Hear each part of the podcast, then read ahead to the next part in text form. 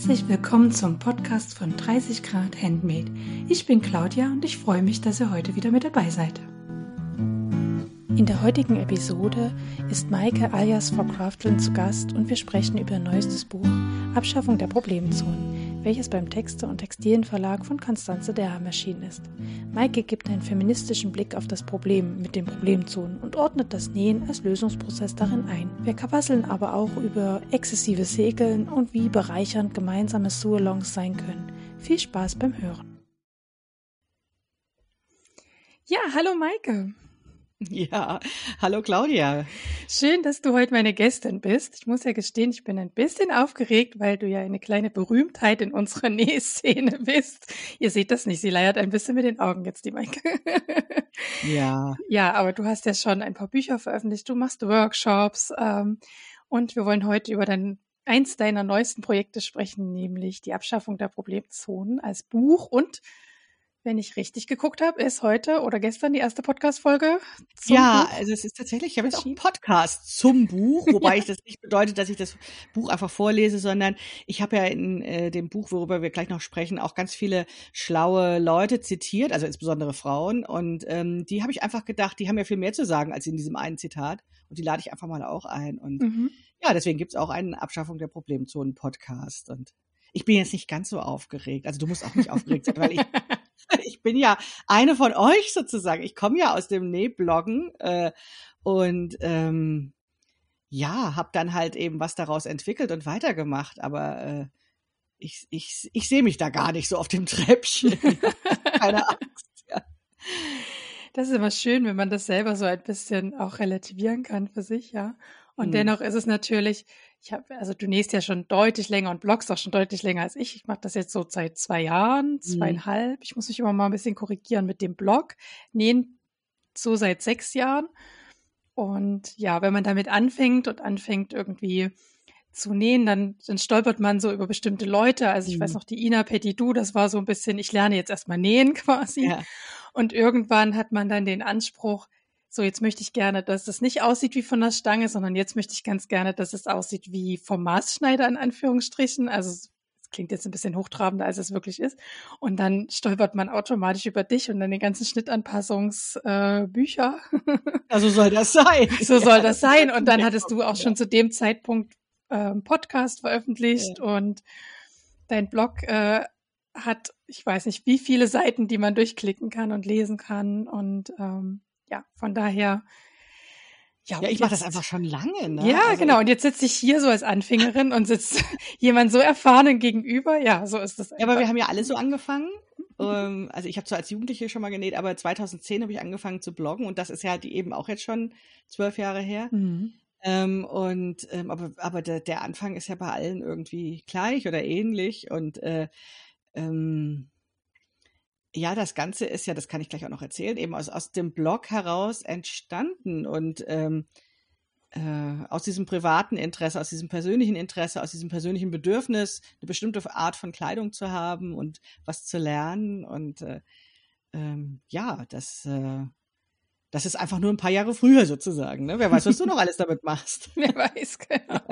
Ich lasse mich ja eher so treiben. Mhm. Inzwischen ist ja Crafteln, das ist ja der, der, der Name des Blogs, ein, ja, dein Business geworden. Darf ich das ja. so nennen?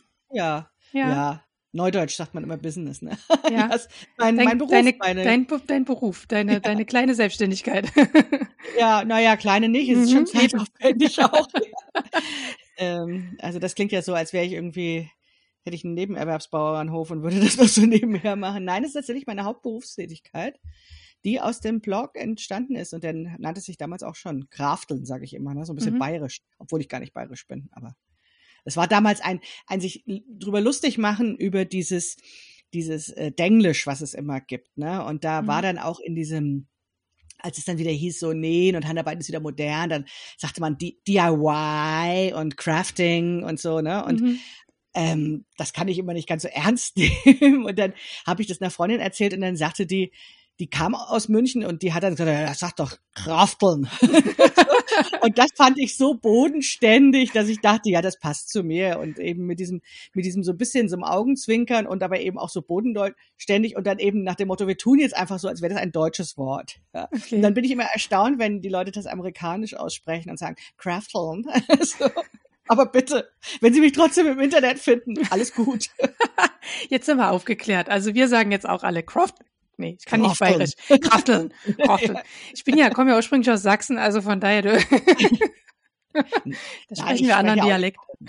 Also ich bin ja Exilhessin und habe meinen Dialekt äh, dagelassen, weil ich jetzt ja auch in äh, in Norddeutschland lebe, aber ich habe ihn eigentlich schon ein bisschen früher ähm, verloren, den Dialekt, weil ich so viel unterrichtet habe. Und da ähm, ja, da sage ich dann einfach Krafteln. Mhm. So ganz nach dem Motto, ah, das steht da so, dann spreche ich das einfach so aus. Ja, ja. Schön. Ja, also wer Maike noch nicht kennt, aber ich glaube es nicht. Ich glaube, die meisten kennen, kennen dich wahrscheinlich nicht unter Maike, sondern wahrscheinlich unter Frau Krafteln. Ja. also äh, genau, die seien jetzt herzlich eingeladen, da mal auf dem Blog vorbeizuschauen. Und Genau, der, das Blog, der oder das Blog, das weiß man ja immer nicht so genau, ist tatsächlich so ein bisschen stiefmütterlich bei mir. Ich nehme mir das immer vor, dann wieder mehr zu schreiben, ähm, weil das ja eigentlich ganz schön ist, wenn man sozusagen äh, dann auch, äh, zum Beispiel im, im, Blog, das wird ja viel besser von den Suchmaschinen gefunden als ein Podcast, aber in den letzten Jahren habe ich tatsächlich hauptsächlich gepodcastet, ja. Das mhm. ist äh, was ja auch ähm. eine Art von Blog ist, wenn man so möchte, ja. bloß eben Audio. Ne? Ja, genau. Also äh, war ja auch modern jetzt irgendwie mit dem Podcast in den letzten Jahren. Aber ähm, ich habe das zurückgemeldet bekommen, dass viele Leute eben das schön finden, die Stimme zu hören. Und mein Eindruck war auch, dass eben viel das Internet über das Handy konsumiert wird und dass dann so ein Blogpost lesen, das macht ja schon viel Arbeit beim Schreiben, aber es macht auch Arbeit beim Lesen. Ne? Mhm. Und so einen Podcast kann man auch mal nebenher hören und ja. Genau, das ist auch so mein Eindruck, dass viele halt gerne die wenige Freizeit, die da ist, optimal nutzen wollen. Und dann ja. ist natürlich, kann man während des Hörens, kann man natürlich manchmal besser einfach noch genau. putzen, Staubsaugen. Was hat mich schon alles für Nachrichten erreicht? Ich habe dich heute auf dem Weg zur Arbeit gehört oder so. Ja. Das kann man so schön nebenbei auch konsumieren. Und ähm, ja. Genau, also das ist, und ich kann mich halt nie kurz fassen, ne? Also ich finde Social Media deswegen so extrem anstrengend, weil man sich da so kurz fassen muss. Und, ähm, und wenn ich dann einen Blogbeitrag schreibe, dann sitze ich da auch lange dran, weil dann soll da ja auch ordentlich der Substanz rein und so. Und ähm, wenn aber Leute sagen, oh, so was Langes mag ich gar nicht lesen, dann äh, hat sich das bei mir so ein bisschen verflüchtigt irgendwie mhm. mit dem mhm. Bloggen zur Zeit. Ja. Aber ich nehme es mir jedes Jahr vor, es wieder zu aktivieren. Ja, bei mir hält sich gerade so die Waage. Also es kommt immer ein Post für den Podcast und dann doch, äh, meistens schaffe ich parallel in dem Monat irgendwann noch einen normalen Blog. Mhm. Also aktuell ist es so, aber wer weiß, wie das, wenn ich dann mal zwölf Jahre den Blog habe, wer weiß, wie es dann aussieht. Ja gut, bei manchen Sachen ist es natürlich auch so, dass ich denke, die habe ich ja alle schon fünfmal gesagt. Ne? so. Ja, aber das auch. ist ja immer nur das Aktuelle oben ne, beim, ja. beim Blog und im Prinzip könnte man das jetzt immer wieder sagen. Ja, ja theoretisch auch. Ja, stimmt, wenn, weiß nicht, ich nähe ganz gern so eine Babywickeltasche, also jetzt den 20. Blogpost zur Babywickeltasche. Also für mich persönlich auch langweilig. Ja, ja, eben. Ja, ja, das ist so. Ja, aber da sind wir ja schon bei aktuellen Themen quasi und äh, ich würde gern von dir hören wollen, was so deine aktuellen Projekte sind, die da gerade bei dir so DIY-mäßig. DIY. ja, ich bin ja weit aufgestellt sozusagen. Also ich handarbeite insgesamt gerne und ähm, ich koche aber auch super gerne und mache Marmelade und lauter so ein Kram. So in der Richtung. Total voll die Frauenhobbys irgendwie. Also ich bastel nicht so gerne und handwerke auch nicht so. Aber ähm, wie gesagt, so dieses, ähm, alles was so weiblich konnotierte ähm, textile Hobbys und so mache mach ich total gerne. Und ich habe lange, lange jetzt so eine Häkelphase gehabt und das ist aber ausgeartet, ehrlich gesagt. Also ich habe immer diese Farbbobbel verhäkelt, weil es so schön ist, wenn man dann auf die nächste Farbe wartet. Und es war dann so, dass ich so viele Häkeltücher gehäkelt habe, dass noch nicht mal meine Freundin die haben wollte und ich die letztes Jahr an so ein Obdachlosenprojekt verschenkt habe. Ja. Und da sagte dann auch Frau Natzugabe, mit der ich ja gut befreundet bin, sagte dann zu mir, Maike, du musst jetzt mal mit dem Häkeln aufhören. So, das war wirklich ein bisschen manisch. So, das vielleicht als Vorgeschichte. Mhm. Ja, und da ich zu Manien neige, sticke ich jetzt wie eine Blöde. Ja und ähm, sticke also ähm, ja, äh, finde das, also sozusagen die, die theoretische Idee hinter dem Sticken ist, dass ich denke, ich soll nicht mehr so viel nähen, weil ich habe schon so viel Klamotten und ich könnte ja bestehende Kleidungsstücke einfach so ein bisschen aufhübschen und ein bisschen äh, noch verändern dadurch, indem ich da was draufsticke.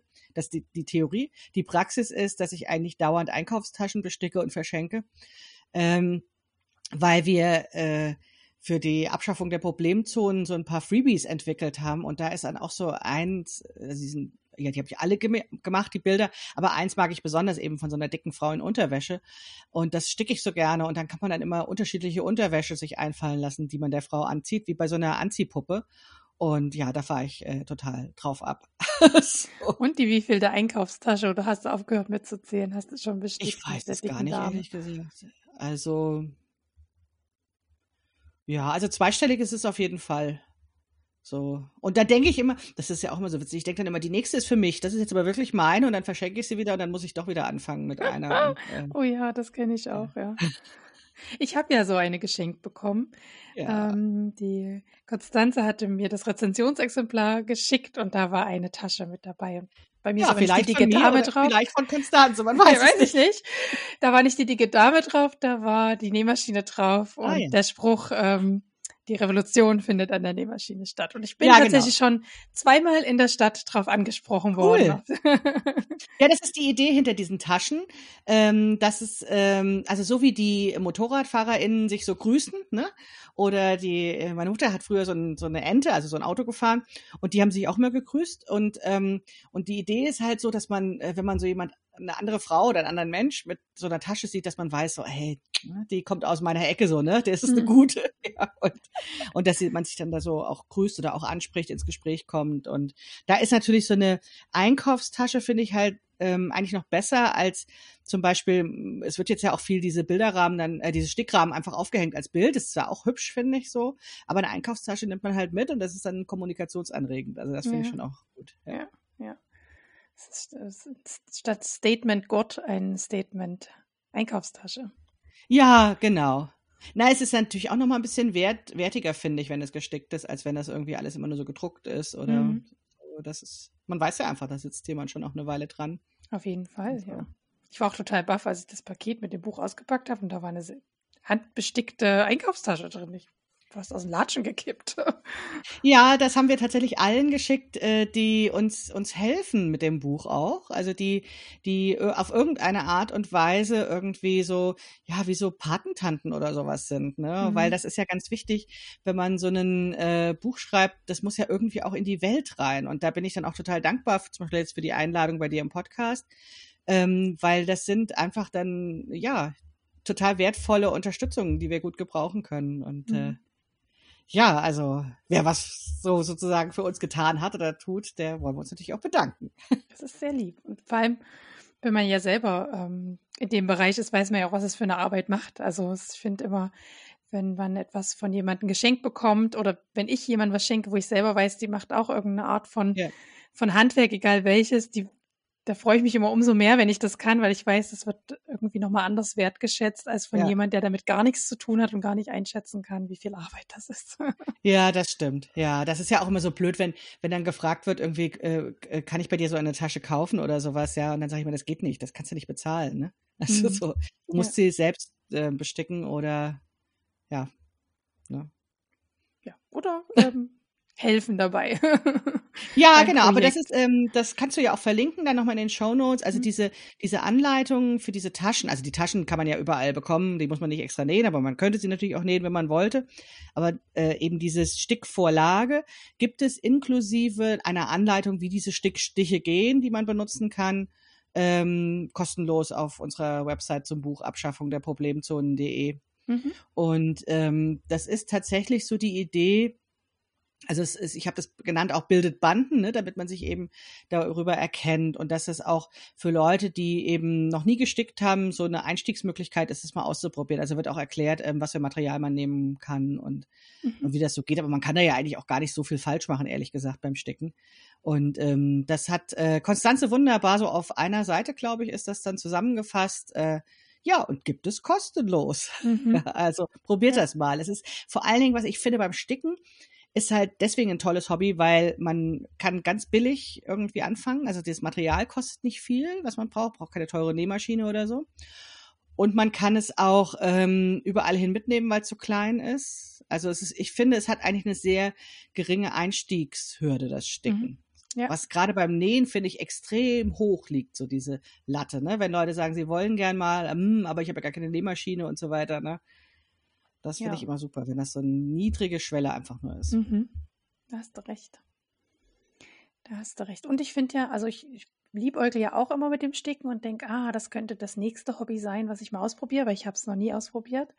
Und ich denke auch, dass es ähm, neben dem, was du jetzt sagst, also dass man alte Kleidungsstücke damit auch wieder neues Leben einpusten kann, ähm, gerade wenn ich so an meine Kinder denke, vielleicht auch zum Reparieren von Kleidung ja. hilfreich, ne? dass man nicht immer so ein Bügelbild kaufen muss und das da drauf bügelt, sondern dass man das Loch vielleicht auch mit einer schönen Stickerei einfach überstickt quasi. Ja? Genau, aus, aus der Ecke komme ich sozusagen auch. Also ähm, ich habe ja für das Buch auch dann ähm, ein Kapitel über Fast Fashion gemacht und habe dann recherchiert ähm, über diese Textilindustrie und die ganzen Schadstoffe, die da entstehen und bin da auch sehr, ähm, wie soll ich sagen, also diese Zahlen, die dann dabei rauskommen, die ich natürlich jetzt nicht im Kopf habe, aber sowas wie der CO2-Ausstoß von der Textilindustrie ist, glaube ich, höher als die gesamte Luft- und Schifffahrt zusammen weltweit und so. Mhm. Also wie gesagt, genaue Zahlen habe ich jetzt nicht im Kopf, aber diese diese diese Erkenntnisse daraus, die waren so niederschmetternd, ja, dass ich eigentlich gedacht habe, ich kann nie, nie, nie mehr was kaufen. Also weder äh, Kleidung noch äh, Schuhe noch Stoff oder Handtaschen oder irgendwie ja. sowas, ne?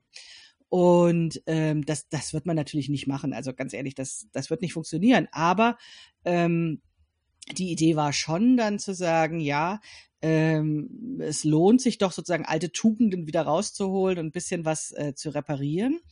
Und witzigerweise ist es dann äh, auch so gewesen, dass ich ein Kleidungsstück hatte, was ich sehr gerne mag, wo ich an so einem, ähm, ja, weiß ich nicht, so einem Holzsplitter vom Stuhl oder sowas hängen geblieben war. Ich hatte da am Po ein Loch und äh, dann äh, äh, möchte man damit ja auch nicht rumlaufen. Und dann habe ich dann halt geguckt, wie ich das reparieren kann und äh, habe mich halt mit diesem Thema so ein bisschen beschäftigt. Und das ist ja auch noch mal so eine Mode mit diesem Visible Mending, ne? also diesem Reparieren, wo man dann was draufsteckt und auch zeigt, ich habe das repariert. Und das fand ich alles ziemlich cool und ähm, habe dann auch gesagt, das müssen wir irgendwie ähm, noch noch noch mehr ähm, ja noch noch bekannter machen. Also das wäre zum Beispiel, wenn wir, wir jetzt über das Bloggen vorhin gesprochen haben, wo ich dachte, darüber könnte man mal eine Blogserie oder sowas machen, ne? Mhm. Äh, wie man da halt so so ein paar Ideen zusammenträgt. Also nicht, dass ich das jetzt alles könnte, aber das macht ja nichts. Man muss ja nicht immer alles können. Es geht ja darum, dass man vielleicht zeigt aufzeigt, was es so gibt zum ersten Mal, ne? so dass Leute auf Ideen kommen und so einfach so im Sinne von Nachhaltigkeit und ähm, ja, ähm, ja, Dinge zu retten irgendwie. Und dann aber also trotzdem nicht, sich nicht dafür zu schämen, sondern das auch schön zu finden oder vielleicht da stolz drauf zu sein. Das finde ich halt mhm. halt auch ganz wichtig. Ja, auf jeden Fall. Auf jeden Fall. Und ich finde ja immer, Kinderkleidung ist immer so ein guter, also für mich immer so ein guter Anfang, der erstmal dankbar ist. Da muss es, also, so.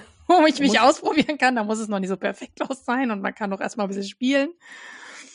Und wenn ich dann ein bisschen besser kann, äh, so, so habe ich auch mit dem Nähen angefangen. Ich habe erstmal Kindersachen genäht ja. und dachte, ja, okay, das passt schon irgendwie. Ja.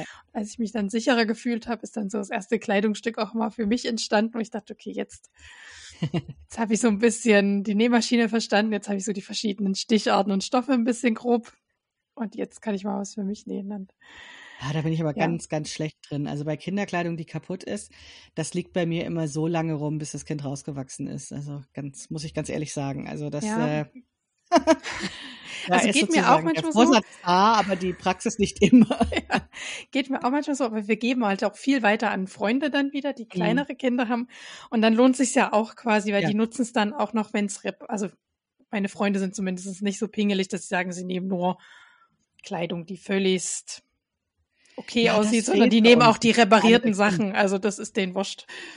Ja, das fehlt bei uns. Irgendjemand, der so zwei Jahre jünger wäre oder sowas, ne, wo man ja. das alles abgeben kann. Ja. So weitergeben mhm. kann, ja. Mhm.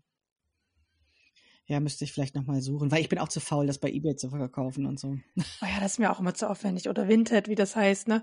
Wo das Foto und hochladen und dann wollen die Leute eigentlich gar kein Geld mehr dafür bezahlen. Am liebsten wollen sie es doch geschenkt haben, sind wir doch mal ehrlich. Und dann, ach nee, das wäre mir auch zu aufwendig. Ja, genau.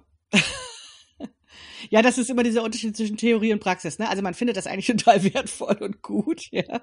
Aber der Tag hat nur 24 Stunden und dann, ja. Genau, genau. Möchte man ja auch was Schönes machen in der Zeit, zumindest in vielleicht einer Stunde oder sowas. Ja. Genau, genau, sehe ich genauso. Ja, meine aktuellen Projekte, zwei sind davon eigentlich schon fertig und äh, ich kann zumindest den Zuhörerinnen und Zuhörern, die schon ein paar Folgen mehr mir folgen, quasi berichten, dass mein Tuch Nummer zwei von Rosa P. fertig ist. Yes! Seit Februar begleitet es mich im Podcast. Okay. Seit habe ich daran gestrickt.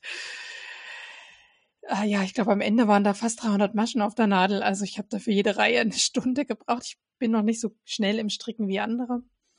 Und jetzt ist es aber fertig. Ich habe es im Urlaub fertig gestrickt, war auch ganz stolz. Wer mir auf Instagram folgt, hat da auch schon ähm, in den Stories gesehen, wie ich stolz in die Kamera halte.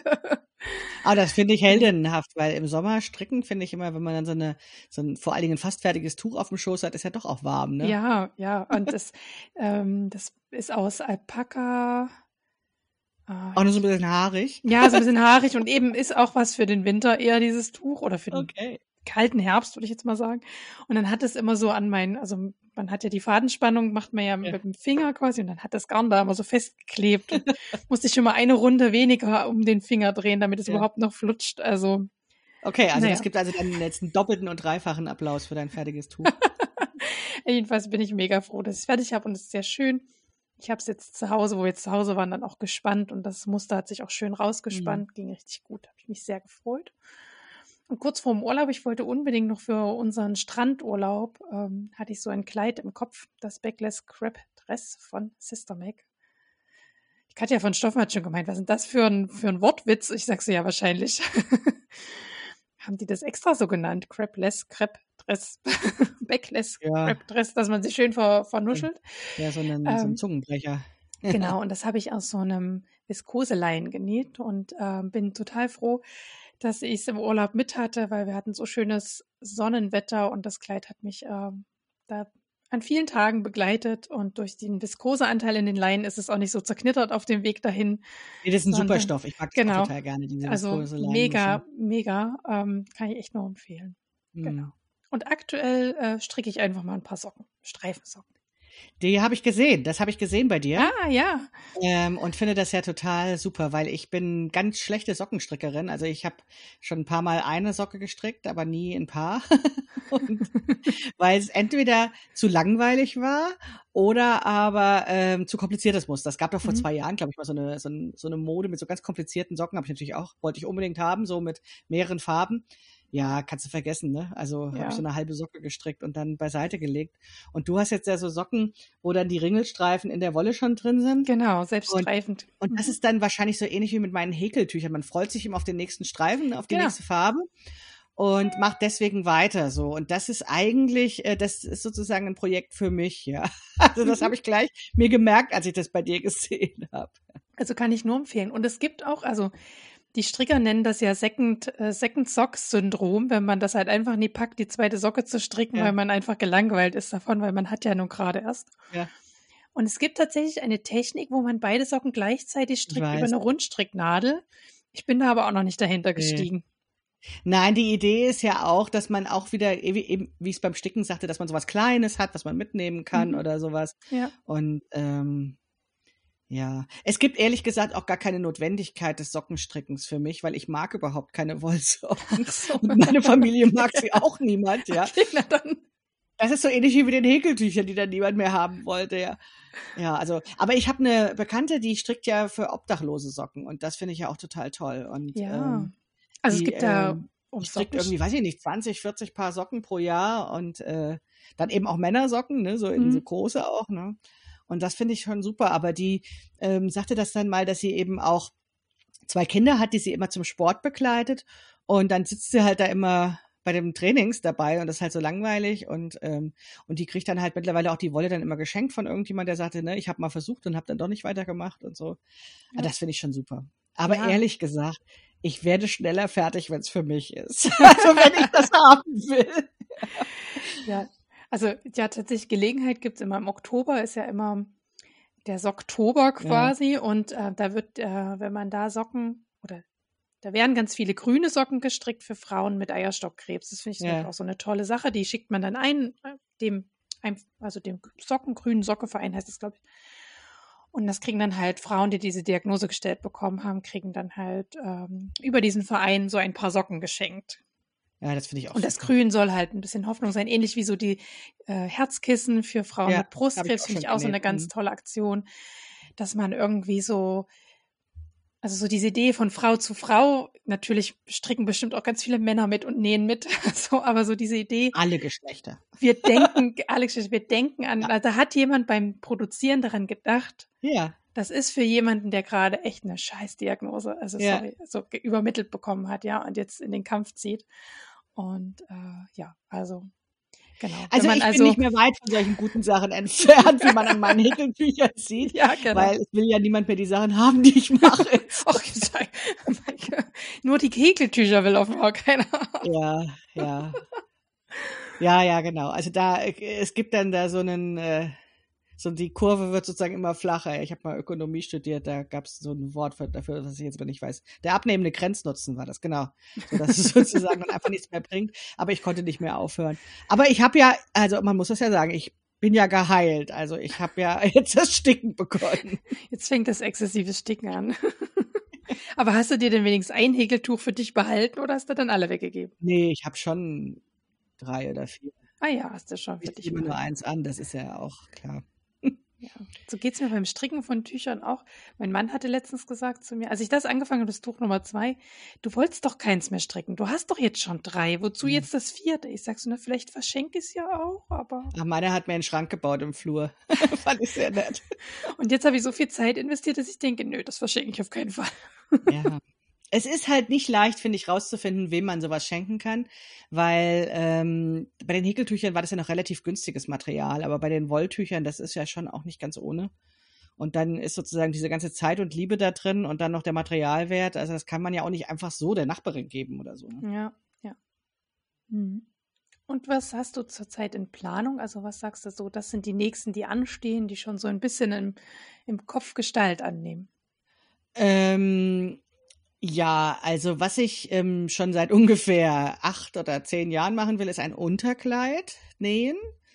Und zwar aus dieser Idee heraus, dass ähm, ja gerade auch so Jersey-Kleider dann so irgendwie, wenn man so dann äh, dann die Unterhose sieht oder dann die Strumpfhose auch im Winter, dann, dass das immer so so blöd aussieht. und und ähm, also ich glaube, ich, da habe ich schon in meinem alten Blog drüber geschrieben. Also das ist wirklich schon ewig her, dieses Vorhaben.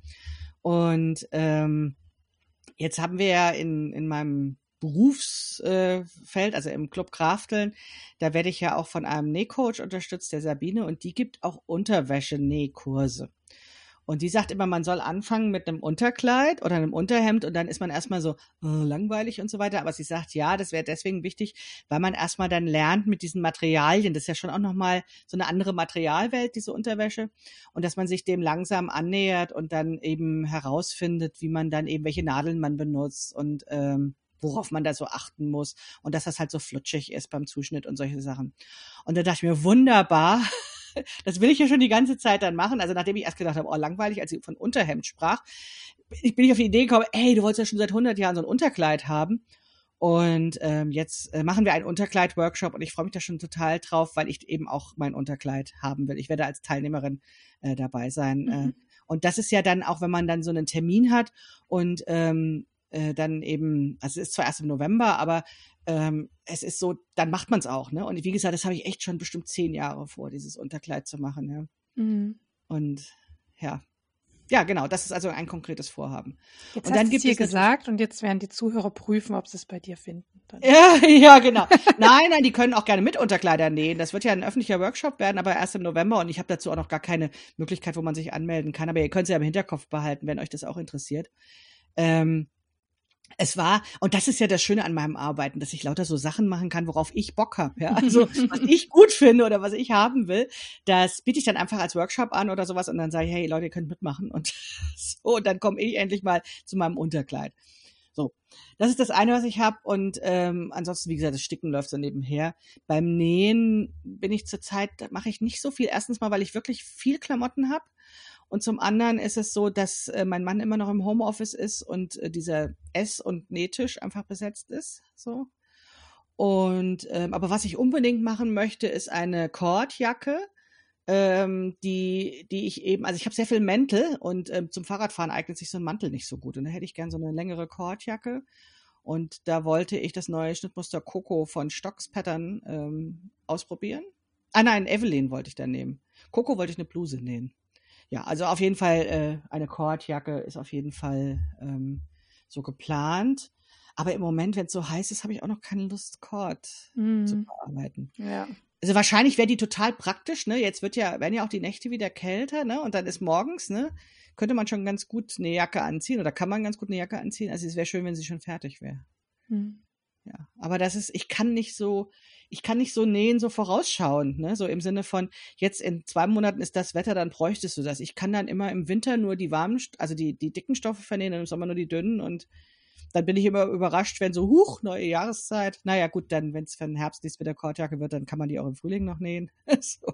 Ja. so. Ich kann es nachvollziehen. Nicht umsonst ist erst eine Nacht, bevor wir in den Urlaub gefahren sind, das Kleid fertig geworden ja. für den Urlaub. Bei Huch, Urlaub, Huch. Ja. Kommt immer alles so plötzlich dann. Ja. Ne? Ja, naja, und dann sieht man das, ne? Dann sieht man das woanders und denkt sich, oh, ist ja total toll, aber nee, bis Herbst ist ja noch ewig hin, ne? und, und dann zack, ist es so. Ja. Ja, auch wieder Frau Nahtzugabe, ne? Also die hat nämlich so eine Kordjacke und die finde ich total super. Mhm. Und ähm, da bin ich dann ja auch wie so ein Mädchen auf dem Schulhof, ne? Meine Freundin hat so eine tolle Jacke. so eine die auch haben. ja, genau. Ja, also das wäre jetzt Projekt, was ich vorhabe, aber ganz ehrlich ist das so, das weiß ich immer nicht, ob das dann auch wirklich klappt, weil ich habe zum Beispiel auch noch ein Boho-Kleid, den Stoff ewig gesucht und nächtelang nach Schnittmustern recherchiert und so weiter. Und jetzt denke ich, oh, der Sommer ist fast vorbei. Und ob ich nächstes Jahr noch ein Boho-Kleid will und der Stoff ist so schön, ach nee, hebe ich ihn lieber auf. Ja. Mhm. Also ob es dann wirklich was wird, weiß man ja immer nicht. Ja, ja, so ist das manchmal. Mhm. Ja. Ich habe die Kategorie auch eher so ein bisschen äh, für mich selber eingeführt, da, um mich so ein bisschen besser zu strukturieren und zu wissen, okay, wenn ich das jetzt im Podcast sage. Ja, das ist ja für dich gut, ne? Weil du willst ja Nächsten Monat, ja. genau, muss ich Rechenschaft abgeben. Dann hilft es mir manchmal so ein bisschen, huch, das wolltest du doch noch. ja. Ja, ja. nee, ähm, äh, ich ja. gehe dann immer davon aus, dass das alle vergessen, dass ich das gesagt habe. Vielleicht ist es auch so. ich weiß es nicht. Ja, aber spannend, dass du auch von Unterwäsche nähen redest, weil das äh, ist tatsächlich auch auf meiner Entplanungliste. Ich hatte, ich habe einen ähm, äh, Workshop gebucht bei We Are the Makers. Das ist die liebe Katrin aus ähm, Wien und ähm, auch eine Maßschneiderin, die eben äh, ja Dessous-Nähen quasi beibringt. In dem Fall jetzt erstmal einen ganz einfachen Bralett und ein Slip dazu und daraus mhm entwickelt sich dann ein Bikini. Ja, ist auch super. Ja. Also das hat der Sabine auch so erzählt, ne? Fangen mit solchen Projekten an, nicht gleich mit dem Körbchen BH so. Ja. Äh, äh, ja, und ich mag auch Bügel gar nicht mehr so gerne. Also ich weiß nicht, seitdem mein zweites Kind auf der Welt ist, ich habe keine Lust mehr hier eingeschränkt zu sein an, an, an, an meinen Brüsten. So, ich habe so das Gefühl, die brauchen jetzt Freiheit. so. Und ähm, äh, ja, genau. Und äh, ja, da hinke ich ein bisschen hinterher. Das ist ähm, äh, ein Workshop, den man jederzeit quasi besuchen kann. Also ja. es eine Online-Plattform, wo die mhm. nächsten Schritte mit Videos hinterlegt sind. Es gibt ähm, äh, auch immer wieder Live-Treffen, wo man seine Fragen stellen kann, aber da kann man jederzeit dazukommen und seine Frage von Schritt sowieso noch stellen, auch wenn die anderen schon bei Schritt sowieso okay, sind. Okay, das, das hilft relativ, nicht, um disziplinierter zu werden. Nein, ja. das hilft leider nicht zum disziplinierter werden, aber ja. es, es, hilft für meinen Alltag jetzt gerade, weil sonst würde ich Sonst hätte ich den Workshop wahrscheinlich gar nicht gebucht, weil ich es gar nicht geschafft hätte. Ja. Und so kann ich mich jetzt Schritt für Schritt. Ursprünglich war auch gedacht, dass ich das schaffe, bevor ich in den Urlaub fahre, damit ich halt den neuen Bikini schon mit dem Urlaub habe. Aber du siehst. Okay, ich verstehe. Mhm. das Problem. Ja, und dann kommen gerade wieder unheimlich viele Babys auf die Welt, habe ich das Gefühl, irgendwie. So der Sommer. Ähm, gebären, also kriegen wieder mhm. im Freundeskreis äh, Menschen Babys. Und dann hole ich immer meine berühmte Wickeltasche raus äh, und nähe eine Wickeltasche, äh, die man so schön in der Handtasche verstauen kann. Das ist aber nett von dir. So nett war ich noch nie. Ja, ich weiß auch nicht. Ich habe am Anfang immer Strampler genäht. Und ich habe mich auch riesig gefreut. Die meisten haben ja dann doch ja mal ein Foto von dem Baby im ja. Strampler geschickt. Aber schlussendlich tragen die dann diesen Strampler vier Wochen vielleicht. Ja, zweimal so. oder dreimal, ne? Hm. So, und dann war es das. Und ähm, irgendwann habe ich angefangen, gute Freunde zu fragen, hier, ich würde dir gern was, also wenn dann klar war, kommt ein Kind auf die Welt, ich würde dir gern was nähen zur Geburt, gibt es einen Wunsch von deiner Seite? Und dann habe ich gesagt, oh, wir werden mit Klamotten überschüttet. Mhm. Ähm, und dann habe ich immer gesagt, du, ich habe mir damals, als unser Kind auf die Welt gekommen ist, so eine kleine handliche Wickeltasche genäht, die auch in den Rucksack passt und auch in die Handtasche, also nicht so ein Mordsteil, sondern so wirklich so mhm. klein. Feuchttücher, Windeln, Schnullerkette, falls das Kind Schnuller nimmt und eine Creme. So. Ähm, soll ich dir denn sowas nähen? Ah ja, sowas wäre gut. Und das ist echt, das das Teil nimmt man halt so lange, wie lange das Kind in den Windeln ist, ne? Und das können ja schon ja. durchaus mal zwei, drei Jahre sein. Ne? Ja, ja. Und da, da freue ich mich dann schon, schon mehr. Und eine hat schon mal zurück, also einer äh, hatte mir mal gesagt, oh, als sie es ausgepackt hat, hat sie das Gefühl, wie so ein, wie so ein Designerteil von Etsy auszupacken, was man sich bestellt hat. Oh, oh das ist natürlich runtergegangen wie Butter, ne? ja, genau. Aber ansonsten steht tatsächlich auch Herbst an und theoretisch müsste ich jetzt mal eine Softshell-Jacke für meinen kleinen Mann anfangen, damit dann, wenn das Wetter so garstig wird, er dann die ja. hat. Aber ich sehe mich ähnlich wie, die, wie dich. Ähm, es, muss, Wetter muss wahrscheinlich erst komisch werden, bevor ich sage, huch, der braucht ja noch eine Jacke. Und dann wird das wieder so eine Nacht- und Nebelaktion. Und von dem Stapel mit den Reparaturen in Änderung wollen wir gar nicht erst anfangen, habe ich ja vorhin schon angedeutet, dass das bei ja. mir ähnlich ist. Ja, das ist, ähm, ja, ja, haben wir auch. das kommt irgendwie, das ist, wie soll ich sagen, das wird auch nicht weniger irgendwie. Das ist wirklich komisch. Also ähm, wir bieten im Club, machen wir das äh, mittlerweile einmal pro Quartal so dass wir ein UFO-Nähkränzchen anbieten, also die unfertigen Objekte, wo eben solche Sachen dann auch bearbeitet werden, damit man dann sich eben für zwei Stunden verabredet und das soll Sachen endlich mal angeht. Ähm, und das wird auch gerne genutzt. Aber komisch, ich hatte nie Zeit an diesen Sonntag. Die anderen nutzen alle außer ich. Ja. Ich habe es organisiert und das ist ja dann auch schon für meine Karma-Punkte ganz gut. Ja. ja. ja. Genau. Ja, was, was, ist denn, was, ist denn, Neues bei dir eingezogen, um mal das, das Thema zu wechseln? Damit meinst du, was ich gekauft habe, wofür yes. ich Geld ausgegeben habe? Genau, ich wofür hast du Geld ausgegeben? Ich habe tatsächlich gestern schon was für Weihnachtsgeschenke gekauft. Oh. Ja. Jetzt kann ich das eigentlich gar nicht sagen. So.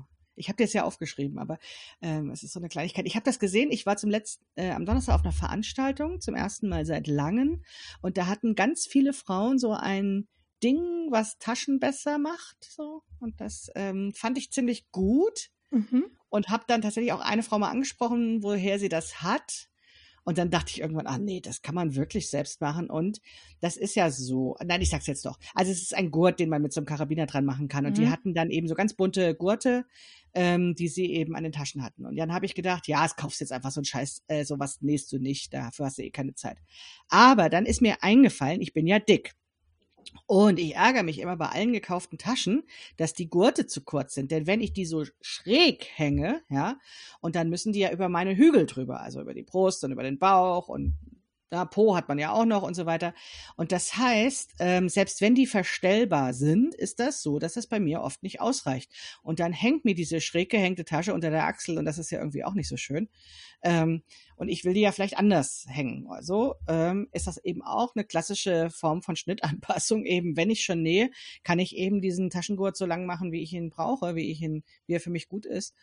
Und dann bin ich natürlich ähm, in diesem Online-Shop versackt und habe dann ganz viele schöne gefunden und habe mir das dann schön geredet, dass ich dachte, vielleicht gibt noch die eine oder andere so ein Weihnachtsgeschenk von mir und habe dann eben verschiedene gekauft. Ja.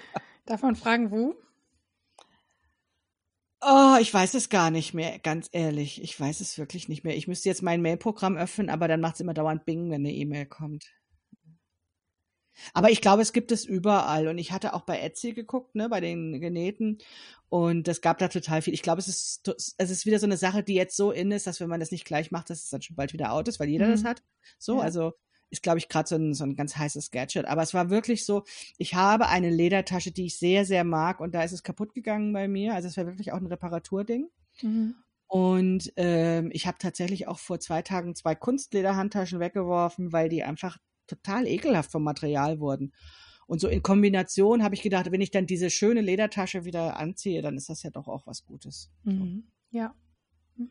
Und ich hatte nur Gurtband zu Hause in so klassisch in Schwarz. Ich glaube, ich hatte gar keine andere Farbe. So. Und ich hätte sowieso diese, diese ähm, Metalldinger bestellen müssen, diese Karabiner und so weiter. Ja, ja, ja. Und das fand ich jetzt schon ganz schick mit diesen bunt gemusterten Gurtbändern. Mm. Ja. Ich glaube, Statement God nennt man das gerade aktuell. Ja, ah, ja. Das ist so ein Riesentrend gerade, ja. Ja, total. Wenn mhm. es selbst mir auffällt, ist es wahrscheinlich schon wieder out. Ja. Weil ich bin da nicht so, äh, bin, bin da nicht, nicht so informiert bei solchen Sachen oft. Aber ich fand das eine gute Idee. Mhm. Ach, steht noch mehr da bei dir auf deiner Liste? Ja, was hatte ich denn noch? Da muss ich selbst Da steht noch die Claire, steht da?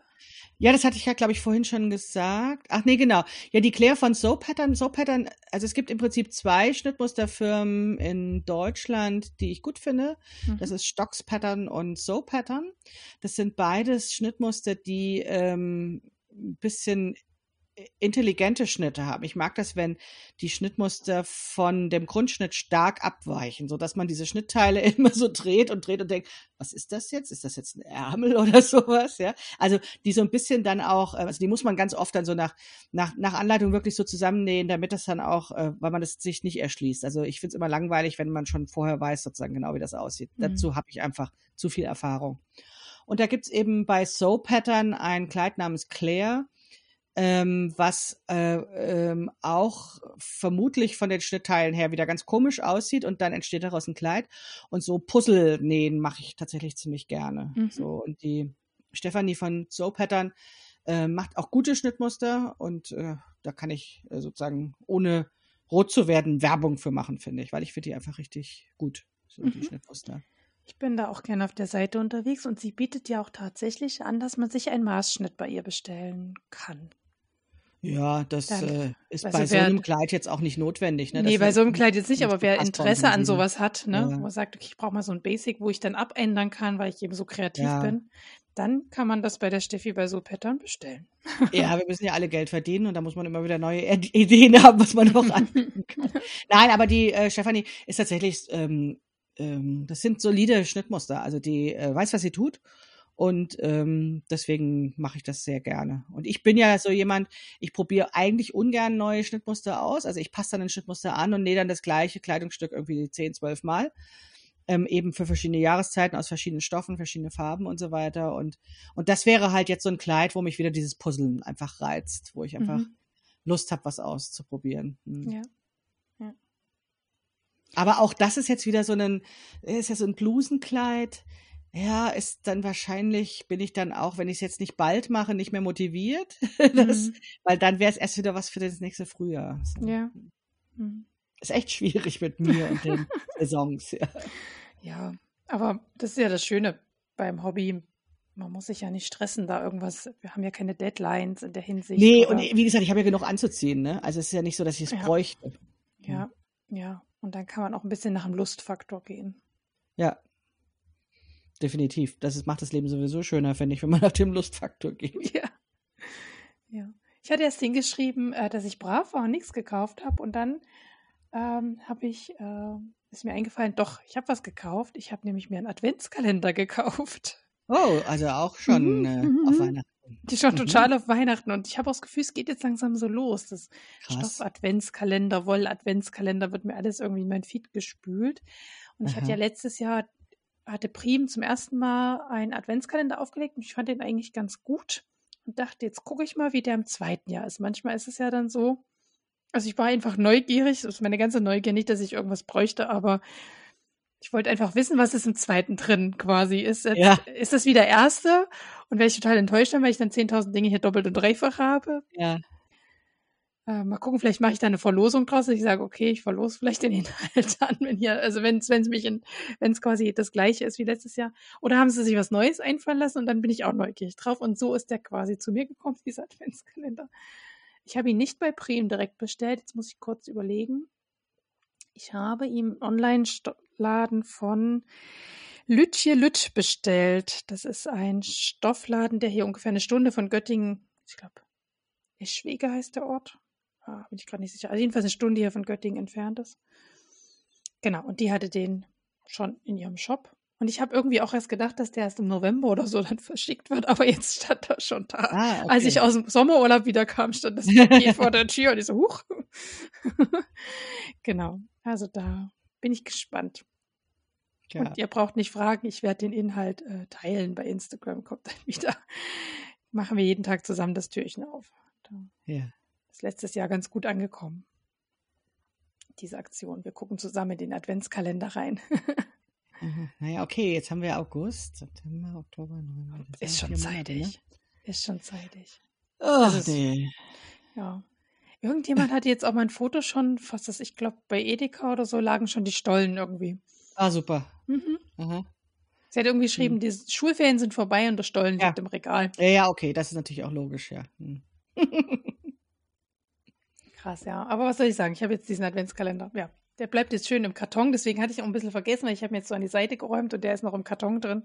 Wird ja nicht schlecht. Der wird ja nicht schlecht, hoffe ich. Wenn ich das reingesteckt habe. Ja. Dann lass uns mal zu unserem Monatsthema kommen, beziehungsweise zu deinem neuesten Buchprojekt Abschaffung der Problemzonen, was im Text, Texte- und Textilienverlag bei der Konstanze Derhab EKE, Frau Nahtzugabe, die Frau Nahtzugabe erschienen ist, genau. Und ähm, du hast ja schon ein bisschen auch ähm, angedeutet, so. Und darüber wollen wir heute sprechen, über dein Buch. Und das erste, was ich, ich hatte erst gedacht, ich frage dich so kapitelweise aus. Und dann dachte ich, hm, wer das aber noch nie gelesen hat, der versteht dann gar nicht, von was wir reden. Und dann dachte ich, hm, wir wollen ja ein bisschen Lust auch auf dein Buch machen.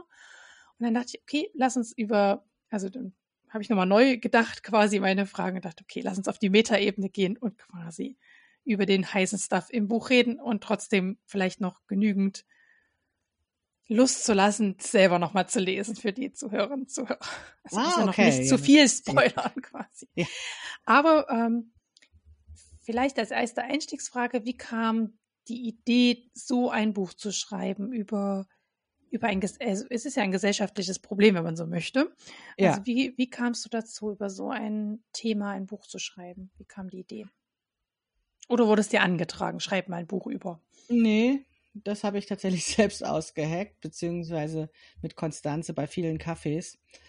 Ähm, also ich habe ja genähblockt und habe da auch meine persönliche Entwicklung beschrieben, wie ich immer zufriedener wurde mit der Kleidung oder was auch mit mir auf so einer psychischen Ebene passiert ist, ähm, durch selbstgenähte Kleidung. Das haben diejenigen, die schon eben 2010, 2012, 2014 bei mir im Blog mitgelesen haben, sozusagen live miterlebt.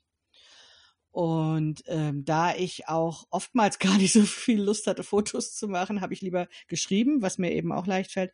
Und habe also versucht, dieses, dieses Phänomen, dieses ähm, gesteigertes Selbstbewusstsein, und dieses, äh, ich erlebe mich ganz anders, auch immer in Worte zu fassen. Das war also schon wirklich was, was man so miterleben konnte. Und das war auch noch zu einer Zeit, wo bei Blogs ganz viel kommentiert wurde und ähm, wo dann auch ganz viele Erkenntnisse, die ich hatte, auch entstanden sind aus den Diskussionen, die sich über die Kommentare ergeben haben. Und ähm, ja, war so ein bisschen wie so eine Selbsterfahrungsgruppe, ne? So. Mhm. Und dann war das so, wir haben ja damals den MeMade Mittwoch ähm, organisiert in so einem Team. Das, den gibt's jetzt ja auch schon sehr lange, diese Blog-Aktion, wo man eben äh, selbstgenähte Kleidung zeigen kann. Und das war so diese Phase, wo wir das Staffelholz äh, oder wo ich dabei war in diesem Organisationsteam. Und dadurch, dass man dann ja auch jeden Mittwoch so viele Beiträge eben angeguckt hat, ähm, habe ich gesehen, also auch die Entwicklung bei, bei anderen Nähbloggerinnen. Ne? Also das war ja nicht nur ich, die das erlebt hat, durch selbstgemachte Kleidung zu mir zu finden und zu einem anderen Leben oder zu einem anderen Blick auf die Welt und die Gesellschaft, sondern es war bei anderen eben so ähnlich. Und darüber wollten wir schon auf der Republika 2014, meine ich, war das, einen Vortrag halten, der dann aber nicht angenommen wurde. Also wir, die damals den Mimel Mittwoch organisiert hatten.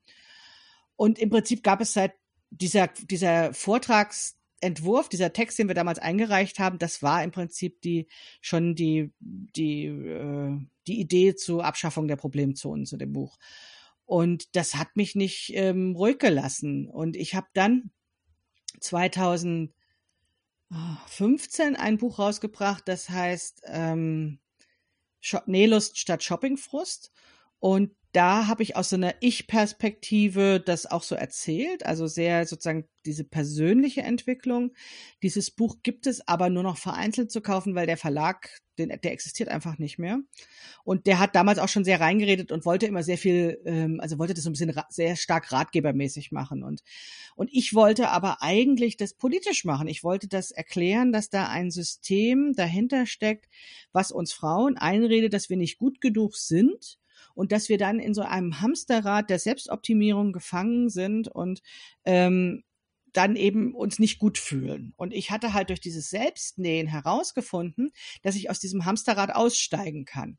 Und mir hatte dann auch dieses Nelos Stadt Shopping Frust, wo zwar ähnliche Gedanken drin sind, aber nicht gereicht, weil es zu sehr auch wieder diese, diese Ich muss mich selbst optimieren Geschichte ist. Ne? Also auch da ging es ja wieder um die persönliche Veränderung und ich wollte gerne dieses System beschreiben, was es uns schwer macht. Und das sind eben diese sogenannten Problemzonen, die ich sowohl im Bereich Körper als auch im Bereich Kleidung eben entdeckt habe und wo ich dann halt sage, lass uns sie abschaffen. Ne? Also weg damit, das tut uns allen nicht gut und ähm, das so beschreiben. Und das war also, wie gesagt, ein, ein mehrjähriger Diskussionsprozess äh, mit äh, Konstanze Derham von Text und Text, Text und Textilien. Wir haben uns über den Mimate Mittwoch kennengelernt und angefreundet und wir haben immer wieder darüber gesprochen und immer wieder gesagt, wir müssen da was machen. Und ähm, ich habe dann auch lange, lange Jahre an diesem Buch geschrieben, weil es ganz schwer war, mich zu trauen, auch so politisch zu werden, so deutlich zu werden. Ähm, ja, und jetzt ist es da. jetzt ist seit, seit Mai ist es auf dem Markt und ähm, ja, ich freue mich, dass ich es getan habe. Also manchmal muss man auch klare Worte finden, finde ich. Aber ich brauchte ein paar Jahre, bis ich so, bis ich da wirklich auch dann mich das getraut habe, ja. Mhm. Ja, ja. Aber das ist jetzt sehr abstrakt gewesen. Ich glaube, ähm, die steigen ja noch ein bisschen ein. wissen noch nicht so genau, was ich, was ich eigentlich meine. Genau, aber die nächste Frage, die wird es ein bisschen aufklären, weil ähm, du teilst dein, dein Buch ja in drei Kapitel ein, quasi. Das eine Kapitel würde ich jetzt mal so grob umschreiben. Da, äh, da beschäftigst du dich mit dem Thema, wie ist es überhaupt dazu gekommen, dass das Problem, diese Problemzonen, also dass dieser Selbstoptimierungsprozess passiert. Also was ist gesellschaftlich und politisch so los, dass wir in diese Selbstoptimierungsfalle getappt sind. In der zweiten, im zweiten Kapitel beschäftigst du dich ja mit der Kleidung, Kleidungsindustrie und wie die auch noch so ein bisschen ihr Schmankel dazu gibt. Und das dritte Kapitel ist ja quasi der Lösungsversuch dessen, also wie können wir uns jetzt befreien aus diesem Hamster. Genau, also ich nenne den ersten Teil Körper tatsächlich. Also da geht ja. es eigentlich um mhm. Körper. Ähm, und dann äh, kommt der zweite Teil eben diese, diese Schicht drumherum, die Kleidung sozusagen, die, die oftmals eine Erweiterung sozusagen des Körpers ist oder bestimmte Probleme, die wir mit Körper haben, spielt dann auch wieder in den Bereich Kleidung mit rein. So, genau. Ja, ja. ja, da erklärst du schon, was ich dich fragen wollte, wenn nämlich ja. was so deine Idee war, das in, so aufzubauen quasi, ja. Okay, also quasi ja, von also Körperzerkleidung ist, zum genau. Also das, das äh, Problem war ja der Körper, ne? und und äh, die äh, das, was ich als Hobby machte, war die Kleidung, also das Nähen. Und dann gab es tatsächlich ähm, verschiedene Schlüsselmomente, wo ich eben das Gefühl hatte, der Körper ist gar nicht mehr das Problem. Aber ich, das, äh, man kann ja nicht immer gleich mit der Lösung anfangen, wobei das Buch ja mit dieser Mantelgeschichte anfängt, wo ich zum ersten Mal einen gut passenden Mantel anhatte und dachte, wow, ich sehe ja super aus. Also mein Körper ist gar nicht das Problem, sondern nur das, was ich vorher anhatte. Aber eigentlich war der Körper das Problem immer. Ne? Und ähm, wie gesagt, ich trage eine große Kleidergröße, ich bin dick und ähm, ich äh, habe viele Jahre meines Lebens immer gedacht, das Leben wird dann gut, wenn ich irgendwann mal dünn bin, ja. Und habe dann natürlich auch Versuche unternommen, dünner zu werden, was äh, nicht dauerhaft geklappt hat. Und ähm, ja, wenn man dann irgendwann das aufhört, dann, dann, dann ist da so ein Grund dahinter zu sagen, ich will jetzt schon glücklich sein. Ich will jetzt schon dieses gute Leben und nicht dann erst, wenn ich ein bestimmtes Ziel erreicht habe. Und das ist ja bei mir jetzt schon ein paar Jahre her, dass ich diesen Entschluss gefasst habe, zu sagen, ich höre da jetzt auf mit, ich mache keine Diäten mehr. Ähm, und das hat mir dann aber erst die Freiheit gegeben, darüber nachzudenken, woher kommt denn das eigentlich, diese ganzen schlechten Gefühle? Also sind es wirklich meine? Ne? Also ich habe die zwar, aber wurden die mir vielleicht eingeredet und geht's anderen genauso? Und daraus ist dieser Körperteil entstanden. Und da war ich natürlich sehr froh, dass ich nicht die Einzige bin, die darüber nachdenkt. Es gibt ja diese ähm, äh, Körperakzeptanz, ähm, Body Acceptance, Body Positivity, Fat Acceptance und so weiter Bewegungen. Und dann vor allen Dingen auch aus dieser Fat Acceptance, also dieser amerikanischen Tradition eben auch Literatur dazu. Ähm, und da habe ich eben festgestellt, ja, vieles, was ich gedacht habe, war eigentlich totaler Bullshit. Und ähm, man kann es auch anders denken. Und so ist eben dieser, dieser Körperbereich ähm, entstanden erstmal. Und da habe ich dann halt auch gedacht, ja, das, davon gibt es ganz viel schon, auch mittlerweile in Deutschland. Da ne, gibt es ja schon einige äh, Bücher auch zum Thema ähm, Körperakzeptanz.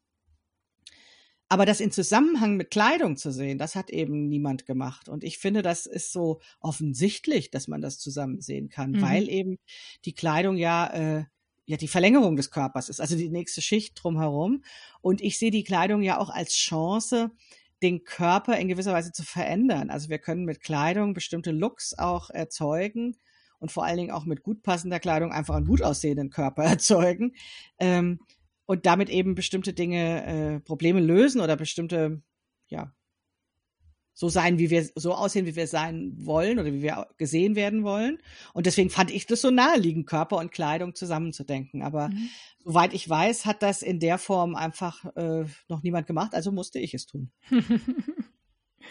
Wenn wir mal bei diesem, bei diesem Körperthema bleiben, ähm, find, also ich weiß nicht, beim, als ich es gelesen habe, wird eigentlich, also spürt man sehr deutlich, dass du dich mit dem Thema Feminismus, Body Positivity sehr schon lange beschäftigt. Also nicht erst seit vorgestern. Das ja. merkt man sehr, sehr deutlich, wenn man das liest.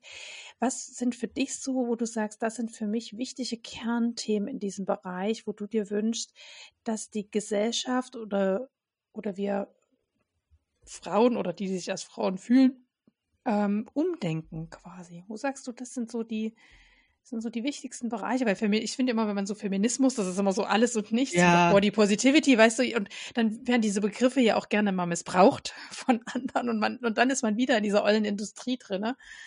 Ähm, also wo, wo sagst du, das sind so die für dich die wichtigsten Kernthemen in diesem Bereich?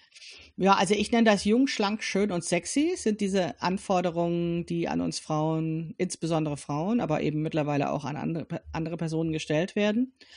Und das sind eben diese klassischen Bereiche und das, diese ganze Body Positivity Geschichte dreht sich sehr viel um schlank, also um die Körperform, das Gewicht. Ähm, und das ist auch wichtig, finde ich, da äh, eben Aufklärungsarbeit zu leisten, dass zum Beispiel der BMI, dass dieses äh, Merkmal, was sozusagen in gute und schlechte Körper dann einteilt, dass das auch nicht der Weisheit letzter Schluss ist und so weiter und so fort. Also da gibt es schon sehr viel dazu.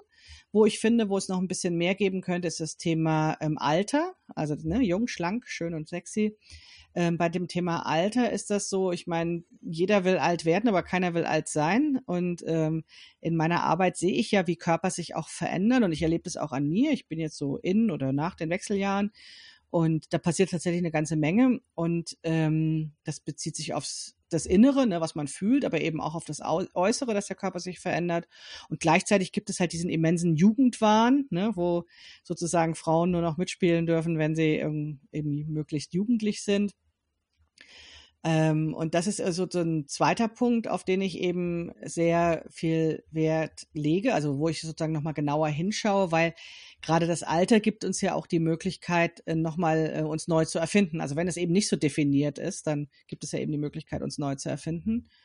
So, jung, schlank, schön. Schönheit ähm, ist ja sowieso ein Thema, worüber die Geister sich streiten. Ne? Was ist jetzt eigentlich schön? Was gilt in so einer Epoche als schön? Und da hat mich zum Beispiel umgehauen, dass ähm, äh, ich dann auch früher immer gesagt habe, ja, ich habe eine Rubensfigur oder sowas und damals war das doch schön.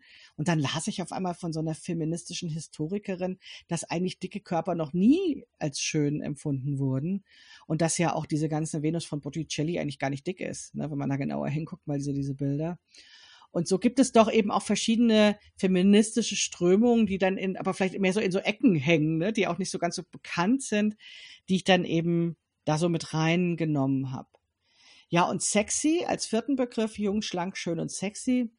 da äh, benutze ich dieses doch auch sehr ähm, ja sperrige Wort ähm, auf Englisch Fuckability, damit können dann einige das ein bisschen leichter annehmen, als, als wenn ich das übersetze auf Deutsch, wo es eben darum geht, dass ähm, auch wieder dieses Thema Jugend eben, also dass eine Frau nur so lange irgendwie wertvoll ist, solange sie noch Kinder erzeugen, äh, Kinder machen kann. Und was ja letztendlich auch bedeutet, dass ähm, weil wir ja altern und weil wir sowieso in die Wechseljahre irgendwann kommen, da auch gar nichts dagegen tun können und dann nur diesen Schein, diese diese Jugend aufrechterhalten wollen. Und wenn ich jetzt dieses, diese vier Wörter zusammennehme und diese Anstrengungen sehe, die Frauen unternehmen, um das, um diese Anforderungen zu ähm, erfüllen, dann machen wir uns immer zum Objekt. Also wir, wir tun zwar was, ne? Und Subjekte tun eigentlich was, aber eigentlich tun wir das, um zu gefallen, um überhaupt mitspielen zu dürfen, um überhaupt dabei sein zu dürfen. Und ähm, dieses sich selbst zum Objekt machen halte ich für ganz, ganz gefährlich. Und da äh, ja möchte ich die Frauen oder die Menschen rausholen, weil das dann sind wir schwach und alle können mit uns machen, was wir wollen. so, dann sind wir mhm. nur das Objekt. Mhm. Ja. Und das ist feministisch und das hätte ich früher nie feministisch genannt. Ja, also früher hätte ich da jetzt äh, so rumlaviert, ne, und hätte da nie so deutlich das so gesagt, ne, weil da eben viele Leute dann auch gesagt hätten, nee, also damit will ich gar nichts zu tun haben. Aber ich finde, wir müssen das heute auch benennen. Also wir müssen das benennen und sagen, es ist feministisch. Und wir müssen auch benennen, wer die Interess was die Interessenten dahinter sind. Also warum wollen uns Leute zum Objekt machen? Und da stecken halt handfeste Interessen dahinter. Und zwar zum einen gibt es ganze Industriezweige, die eine Menge Geld daran verdienen, dass wir uns schlecht fühlen. Also diese ganzen Schönheitsindustrien. Sport, Diät, Wellness, ähm, Schönheitsoperationen, Kleidung, Mode. Ähm, ja, also unendliche äh, äh, Milliarden werden da erzeugt. Und dann auf der anderen Seite eben auch das Patriarchat, wo eben, ich sage jetzt mal so ganz lax, äh, die mittelmäßigen Männer irgendwie auf den entscheidenden Posten sitzen können, weil die Frauen ja beschäftigt damit sind, sich selbst zu optimieren. Mhm. Ne? Und, ja. und das hätte ich früher nie so klar benannt. Und heute finde ich, ja, wir müssen das sagen. Wir müssen das auch mal so deutlich äh, sagen und äh, benennen, damit wir äh, eben nicht wieder auf diese individuelle Schiene zurückfallen. Ja, ja. Da gibt es ja verschiedene Beispiele dann auch, woran, ne, also ähm, um quasi den Beleg beizuführen, so, ne? Also äh, in deinem Buch, also wer da die noch mehr Beispiele braucht, muss dann dein Buch lesen. Sehr gerne. Schon mal ein bisschen zu teasern. Du gehst dann über ähm, und sagst, okay, wir haben also auf der einen Seite diese, diese Selbstoptimierungsgeschichte und die also, und gehst dann über in deinem zweiten Kapitel und sagst, die Kleiderindustrie setzt sich da jetzt noch oben drauf und verdient jetzt auch noch schön Geld damit, quasi, genau mit dieser Schiene. Ähm, was würdest du dir wenn wir jetzt die gleiche Frage nochmal für, für die Kleiderindustrie stellen, was würdest du dir da an Umdenken wünschen, dann, ähm, ja, um, die, um uns quasi oder um wegzukommen von diesem eingeschränkten Optimierungsproblemzonenwahn? Naja, die meisten Menschen wissen überhaupt nicht, wie Kleidung produziert wird. Also ähm, ich fand das ganz interessant. Also ich bin ja mit vielen äh, Hobbynäherinnen auch befreundet. Aber wenn man dann mal aus seiner Bubble rausgeht, ja, ähm, und mit Menschen spricht, die eben ihre Kleidung nicht selbst machen, die wissen das nicht. Ja, also die wissen nicht, wie Kleidung entsteht. Für die fällt Kleidung weitestgehend vom Himmel, beziehungsweise hängt halt auf irgendeinem so Bügel in so einem Laden. Und ich habe dann festgestellt, ähm, ich nenne das textile Analphabeten. Ne? Also, dass die, dass es wirklich da einen Aufklärungsbedarf gibt. Und das wird am deutlichsten sichtbar bei dem Thema Kleidergrößen, wo Menschen ähm, sich einen Kopf zerbrechen, weil sie die falsche, angeblich falsche Kleidergröße tragen, ja, nur weil sie sich keine Gedanken drüber gemacht hat, wie eigentlich Kleidergrößen entstanden sind und dass die ja sowieso in jedem Laden anders sind und dass die überhaupt nichts über unseren Wert aussagen, ne? Aber trotzdem äh, möchte ich nicht wissen, wie viele Frauen sich grämen, weil sie vielleicht äh, ihre Kleidergröße nicht mit einer 3 anfängt, sondern eine 4 davor hat oder vielleicht sogar eine 5 oder eine 6. Ne? Und ähm, und wenn man aber dann mal anfängt, sich zu überlegen, wie Kleidung eigentlich produziert wird, und da versuche ich eben auch sehr viele Beispiele in dem Buch dafür zu geben, wo ich zum Beispiel auch erkläre, wie Moden entstehen oder wie, warum bestimmte Schnitte vorzug, bevorzugt werden von der Industrie. Und dann braucht man das nicht so auf sich zu beziehen. Ne? Also es ist ja ganz oft so, dass wir in eine Umkleidekabine gehen und ähm, was anziehen und dann denken, oh Gott, ich sehe ja furchtbar aus. Das liegt daran, weil ich wieder nicht im Fitnessstudio war oder sowas. Aber das stimmt gar nicht. Man sieht nicht deswegen blöd aus, ja, weil, weil, weil der Körper oder weil die Person falsch ist, sondern weil diejenigen, die unsere Kleidung machen, uns schlichtweg nicht kennen. Und weil sie finanzielle Interessen haben, bestimmte Dinge zu produzieren oder in der Produktion zu machen, die ihren ja, äh, die ihnen das Geld in die Kasse spült und dabei denken die gar nicht so viel an uns, ob uns das gefällt oder ne, ob, ob das uns steht oder wie passt oder was auch immer. Und deswegen fand ich es eben wichtig, auch zu erklären, wie Kleidung entsteht und, und wie Moden entstehen und wie, ähm, ja, wie, wie viel Schwierigkeiten es eben mit dieser Kleidung gibt, die wir gar nicht auf uns beziehen müssen. Mhm. Bei diesen äh, Analphabeten, da musste ich so schmunzeln, weil ich das auch, aus dem Freundes- und Bekanntenkreis und von mir selber auch gerne, also dass ich weiß, was ich da für einen Stoff in der Hand habe, weiß ich auch erst, seitdem ich nähe. Ne? So. Ja. Es ist immer so spannend, wenn irgendwie Freunde kommen und irgendwie Änderungswünsche an ihren Kleidern haben und, äh, und äh, ich dann erstmal sage, was ist denn das überhaupt für ein Stoff, den du da hast? Ja, weiß ich ja und manche Sachen gehen vielleicht einfach nicht mit diesem Stoff. Ja. Ja, genau, genau. Mhm. Also, das ist eben so, ne? Und dann kommt so ein, weiß ich nicht, und ich so, ja, na, ist es Baumwolle oder was ist es? Also, irgendwie muss doch was auf diesem Label stehen, ja. ja. Und es muss sich ja irgendwie anfühlen. Es muss doch auf, also du wirst doch erkennen, ob das jetzt grob verarbeitet ist oder ganz fein, so. Also irgendwas, was du mir das sagen können, so diesem Stoff.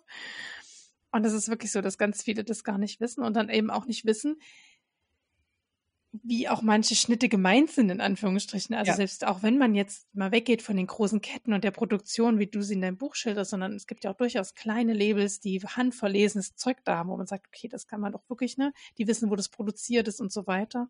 Gibt es auch Online-Shops, aber auch häufig in, gibt's ja in größeren Städten oder in kleineren, je nachdem, auch wirklich kleine Läden, kleine, die sich wirklich viel Mühe bei der Auswahl geben. Ja. Und die, ne, und man stellt sich dann in ein bestimmtes Kleidungsstück und erwartet was ganz anderes davon. Und dann sage ich, na, dann müsste das aber aus einem anderen Stoff sein, wenn du das erwartest von deiner Kleidung. Ja, was weiß ich. Mhm. Viele sagen so, oh, ich hätte gern so ein Wohlfühlding. Ich sag's, na, dann brauchst du dir kein Baumwollkleid mit, äh, mit nahtverdecktem Reißverschluss. Äh, das wird nicht so wohlfühlmäßig sein wie ein T-Shirt. Ja, dann musst du mhm. dir ein Kleid holen, was auch so ein T-Shirt-Stoff ist, sage ich dann. Ich sag schon gar nicht mehr Jersey. Ich sag so, ja. ein T-Shirt-Stoff ist ah ja, meinst du, sieht das denn schick aus? Ich sag's, na, wenn es gut verarbeitet ist, sieht auch ein Kleid aus dem T-Shirt-Stoff schick aus. Das ist dann einfach nur die Optik, ne? Na, es ist halt Entfremdung, ja. ne? Also ja. es ist halt.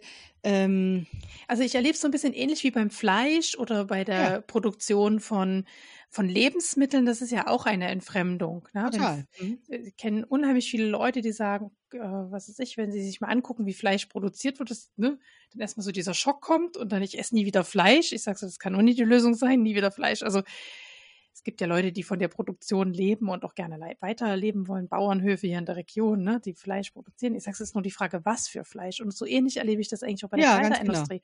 Genau. Ja. Dieses nie wieder, ich kaufe jetzt nie wieder Kleidung, ist zwar der erste Impuls, der dann so kommt und den ersten ja. Impuls hat man auch, wenn man dein Kapitel liest, okay, ich nähe jetzt alles selber, ich kann nichts mehr kaufen.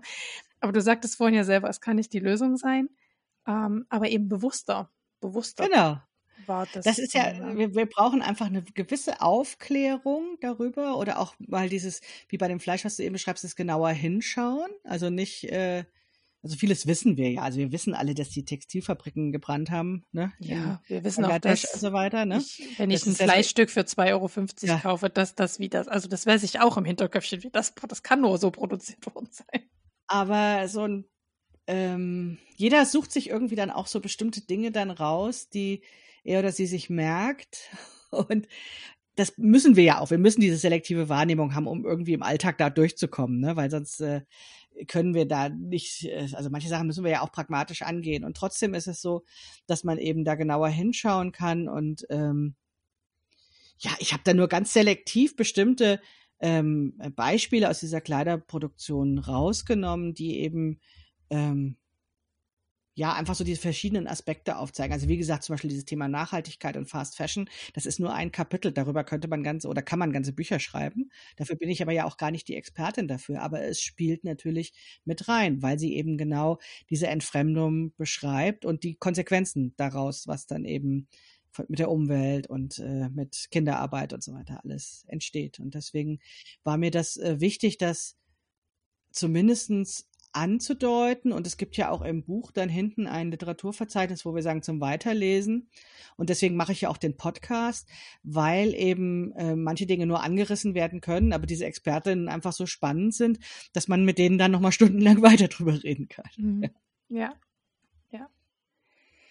Im dritten Kapitel wirbst du ja sehr fürs selber machen, also ran an die Nähmaschine und ja. äh, ähm, ja, da kommt der schöne Satz vor, ähm, der auch auf meine, auf meine bestickten Tasche steht. Die Revolution findet an der Nähmaschine statt. Ähm, nun hast du ja ein sehr feministisches Buch geschrieben und wenn man ähm, großen Feministinnen so unserer Zeit so folgt, dann kommt auch immer mal wieder in dieser, also in dieser feministischen Blase, wenn wir jetzt mal unsere DIY-Blase verlassen, ja. ja, kommt immer wieder auf, also wenn, habe ich manchmal so das Gefühl, ich weiß nicht, ob dir das auch schon mal passiert ist, dass die Frauen, ähm, die wieder zu ha klassischen Hand, typischen weiblichen Handarbeiten zurückfinden, wie Nähen, Sticken, Stricken. Dass die gern von der feministischen Szene so ein bisschen belächelt werden und gesagt werden, naja, das ist ja das Sinnbild der Unterdrückung des Patriarchats, ja, ja, er geht wieder zurück daran. Jahre, ja. Und was ich eigentlich total schön finde, in deinem Buch ist, dass du sagst, halt, stopp, nein, das ist eben nicht so wie damals in den, ne, sondern das ist jetzt die Lösung aus, aus einem Problem. Also es ist, es ist die Lösung, sich davon zu befreien, quasi. Es ist eine Lösung. Oder eine also Lösung. Ich glaube, es, es, gibt ganz viele Lösungen dafür und das ist halt jetzt meine Lösung, die ich vorschlage. Und ähm, es äh, gibt ja eben auch viele Leute, die nähen oder die dann vielleicht Bock haben zu nähen. Also sie ist machbar auch für für andere, ne? Deswegen habe ich ja drüber geschrieben. Aber ähm, es ist halt ich glaube, es ist ein oberflächlich betrachtet zu sagen, es ist zurück in die 50s, sowas. Ähm, äh, meine Tradition der Handarbeiten, ähm, als ich nach Gleichgesinnten gesucht habe, ähm, also ich meine, am Anfang habe ich es auch von meiner Mutter gelernt und habe erstmal irgendwelche Tutorials im Internet gesucht, aber als ich nach Leuten gesucht habe, die ähnlich ergründen wollen, was an diesem Handarbeiten, an diesem selbermachen so dran war, da landete ich auch wieder in Amerika, so ähnlich wie bei der Fat Acceptance waren da auch wieder die AmerikanerInnen eben führend. Und da gibt es eben dieses äh, Critical Crafting, ähm, wo eben viele dieser Dinge, die jetzt auch so langsam so bei uns ankommen, zum Beispiel zu sagen, man hat einfach gar keine, äh, keine Kleidergröße mehr, wenn man es selbst macht, dann äh, braucht man sich auch nicht über Größen aufregen. Und dieses Critical Crafting kam eben aus so einer Bewegung in den 70er, 80ern, wo auch der Punk entstanden ist. So, und das ist eine Form von Selbstermächtigung. Also Punkmusik bedeutet nicht viel anderes als, selbst wenn du nur zwei Akkorde äh, auf der Gitarre kannst, du kannst damit Musik machen. Und dieses Selbstermächtigende, das ist das, was mich so fasziniert an dem Selbermachen. Ähm, eben zu sagen, du brauchst noch gar nicht so viel können, und trotzdem kannst du jetzt aus einem Quadrat, was du irgendwie zu einem Tunnel schließt und oben machst einen Gummizug rein, hast einen Rock, ja. Und dann darfst du da total stolz drauf sein auf deinen ersten Rock, auch wenn er vielleicht jetzt noch nicht irgendwie das, das Superkleidungsstück ist, aber es ist ein Rock, ja. Und ähm, dann auch sozusagen das Elitäre daraus zu nehmen, sondern eben dieses, wirklich dieses Gefühl der Selbstermächtigung und dann auch die er erlebte Selbstwirksamkeit. Das ist das Radikale, was in den Handarbeiten drinstecken kann und was aber ähm, total niedergemacht wird, wenn man sagt, das ist so ein 50er Jahre Biedermeier-Zeugs oder sowas, ja. Und das würde ich eben gerne noch viel mehr ähm, in die Welt bringen, zu sagen, ähm, indem ich, in dem Moment, wo ich was selbst mache, nehme ich das in der Hand. Da werde ich nämlich zum Subjekt, ne? Während ich vorher das Objekt bin und was mit mir machen lasse, bin ich jetzt das Subjekt und, ähm, und mach's einfach mal. Und selbst wenn es noch nicht so ganz so super ist, beim nächsten Mal wird's besser. Mhm. So. Ja. Ja, und ich finde auch, also ich finde es total gut, weil das hat mich schon immer gestört, so wenn ich ähm, feministischen Podcast-Folge und so weiter kam das schon ab und zu mal so als Diskussionsthema. Und ich habe gesagt, nein, ich, ich bin noch nicht zurück in 50ern, nur nein. weil ich jetzt stricke oder so. Sondern ich habe das auch immer so für mich persönlich in meinem Kämmerlein so erlebt, dass ich sage, aber ich nehme mir wenigstens Kleidung, die mir gefällt, die, also die mir zu 100 Prozent gefällt oder manchmal auch nur zu 80, wenn ich denke, naja, hättest du vielleicht doch einen anderen Stoff nehmen sollen oder vielleicht doch nicht so viele ja, Das Blümchen. ist dann die Lernerfahrung. Genau, das ist so Lernerfahrung, gehört ja dazu. Ähm, und das ist, und ich finde auch, das ist so nachhaltig, weil in diesen Kleidungsstücken hänge ich viel mehr, als wenn ich für 10 Euro ähm, bei HM irgendwas gekauft hätte oder lass es auch 20 sein. Ne? Also ich hänge dann einfach sehr an diesen Kleidungsstücken und pflege sie halt eben auch. Das ist immer wieder beim Thema Reparieren, ne? Ja. Ähm, was ja gerade in unserer Nähszene gerade ein gibt ja auch in der Nähszene Trends und Visible Mending und Reparieren hat ja gerade ja, genau. Wahnsinns, hat gerade ein Wahnsinns Revival, weil du sagst vollkommen richtig, die meisten haben genügend Sachen im Schrank und es geht vor allem darum, die Kleidung, die einem gut gefällt, zu erhalten. Ähm, und ich finde, damit deckt man so zwei Dinge ab. Einmal, ich mache mich unabhängig eben von der Modeindustrie und zeige denen, sag's jetzt mal ganz banal, den Stinkefinger und sage, mhm. lass mich in Ruhe. Ähm, und wenn wir doch mal ehrlich sind, die meisten großen Designer sind ja auch wieder die Herren der Schöpfung, die für Damen ähm, quasi ähm, designen hm, und auch wieder nicht den Blick für unsere Sorgen und Probleme haben, die wir eben so mit uns tragen ne? und die ja dann Kleidung auch widerspiegelt oder auch wo man einfach sich schützen kann. Also Kleidung ist ja auch ein Schutz vor, ne, also darf man ja auch nicht vergessen, es ist ja auch ein Schutz, nicht nur jetzt vor Kälte, Wasser, Regen, sondern auch ein Schutz vor Blicken, ne? Und wo man sagt, okay, Kleidung kann mich ja auch ein Stück weit schützen, wie ein Regenmantel, den ich anziehe, kann auch an Kleidung, also nehme ich gerne, wenn ich in der Therapie Patienten so selbst ich sage so, stellen Sie sich doch vor, Sie hätten wie so ein Regelmantel, äh, an und die Kritik ja. perlt so an ihn ab, ja. Und so genauso ist ja Kleidung ein Schutz. Und ich, ich finde, ich sehe es ähnlich wie du, dass es, äh, dass es ein Teil der feministischen Bewegung ist, es so zu tun und nicht äh, belächelt werden sollte. Ja. Ich hatte mal ein Kleidungsstück, was ironisch genau das ausgedrückt hat. Und zwar, ähm, also äh, Lindy Stokes, äh, die Designerin von Stocks Pattern, die ich ja vorhin auch schon mal erwähnt hatte, das ist eine alte Freundin von mir. Und die, ähm, zu der bin ich ins Atelier mal gekommen und da kam ich vom Kunden und ich hatte einen Hosenanzug an. Und das war halt so ein Jackett und Hose und das Jackett habe ich immer offen gelassen, weil sonst hätte das irgendwie so streng ausgesehen und so. Und dann hatte ich eben so ein enges T-Shirt darunter. Und ich hab, bin zu ihr hin und sagte, oh, es war alles so furchtbar heute, es war so schrecklich und die haben mich nur angegriffen und es war alles so, äh, schwierig und so. Und dann sagte sie, Darling, also sie ist Australierin und spricht immer so halb Deutsch, halb Englisch, sagt sie, Darling, du bist auch total schutzlos. Du machst dich, du zeigst dich so nackig mit deinen Brüsten den Leuten so, ne? Und, und dann äh, sagte sie, ich mach da was für dich. Und als ich eine Woche später bei ihm im Atelier war, hat sie mir eine Schürze genäht gehabt. Und die habe ich dann fortan unter diesem Jackett über der Hose drüber getragen. Die hatte auch noch so einen wasserabweisenden Stoff, also ist wirklich von mir abgeperlt wie der Regenmantel, ja. deswegen habe ich mich gerade so dran erinnert. Ja. Und hat aber durch den Schnitt, den sie hatte, total so eine weibliche Silhouette gemacht und das dann unter diesem Hosenanzug, also das sah schon sehr heiß aus. Das war tatsächlich in den 90ern, das ist schon so lange her, ja. Ja. Und das beschreibt es aber total. Und das hat ja dann nochmal diese doppelte Ironie eben nochmal mit dieser Schürze, ne, was ja auch ein Kleidungsstück ist, was man eben mit diesen 50er Jahren assoziiert. Ja. ja. ja. Da trug ich also meine knallrote Schürze unter dem grauen Hosenanzug. Und äh, ich glaube, manche Leute fanden das auch blöd, aber ich fühlte mich sehr geschützt. Mhm. Geschützt, geschützt. Ja. ja, ja. Und das kann man sich dann eben selber machen, ne? Also ein Schutz. Das kann man machen, genau. Ja, Sie hat es für mich kann, gemacht damals noch, aber ja. ja. Ja, und man kann entscheiden, wie viele Blicke lenkt man auf sich, ne? Auch das kann man gut entscheiden, inwieweit bin ich bereit, mich zum Objekt machen zu lassen oder nicht. Und das kann man entscheiden mit der Stoffauswahl und dem ganzen Zeug. Kann man das total entscheiden. Möchte ich jetzt mal im Mittelpunkt stehen und möchte ich ganz gern, dass die Leute äh, mich angucken oder möchte ich das nicht? Möchte einfach nur passen in die Masse, sage ich jetzt mal, und, ähm, und fühle mich so wohl. Ne? Genau, und für nicht jede Figur ist es ja möglich, all das zu kaufen, was man haben möchte. Ähm, und damit meine ich jetzt nicht nur die Übergrößen, sondern ich meine auch, weiß ich nicht, dass die besonders kleinen, besonders großen Frauen oder Menschen.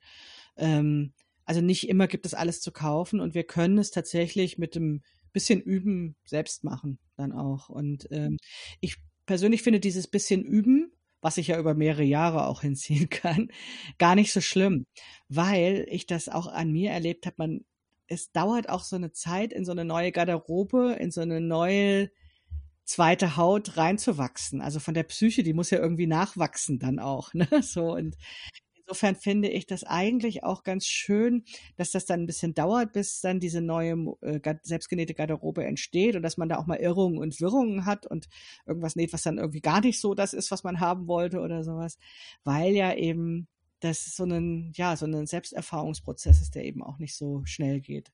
Ja.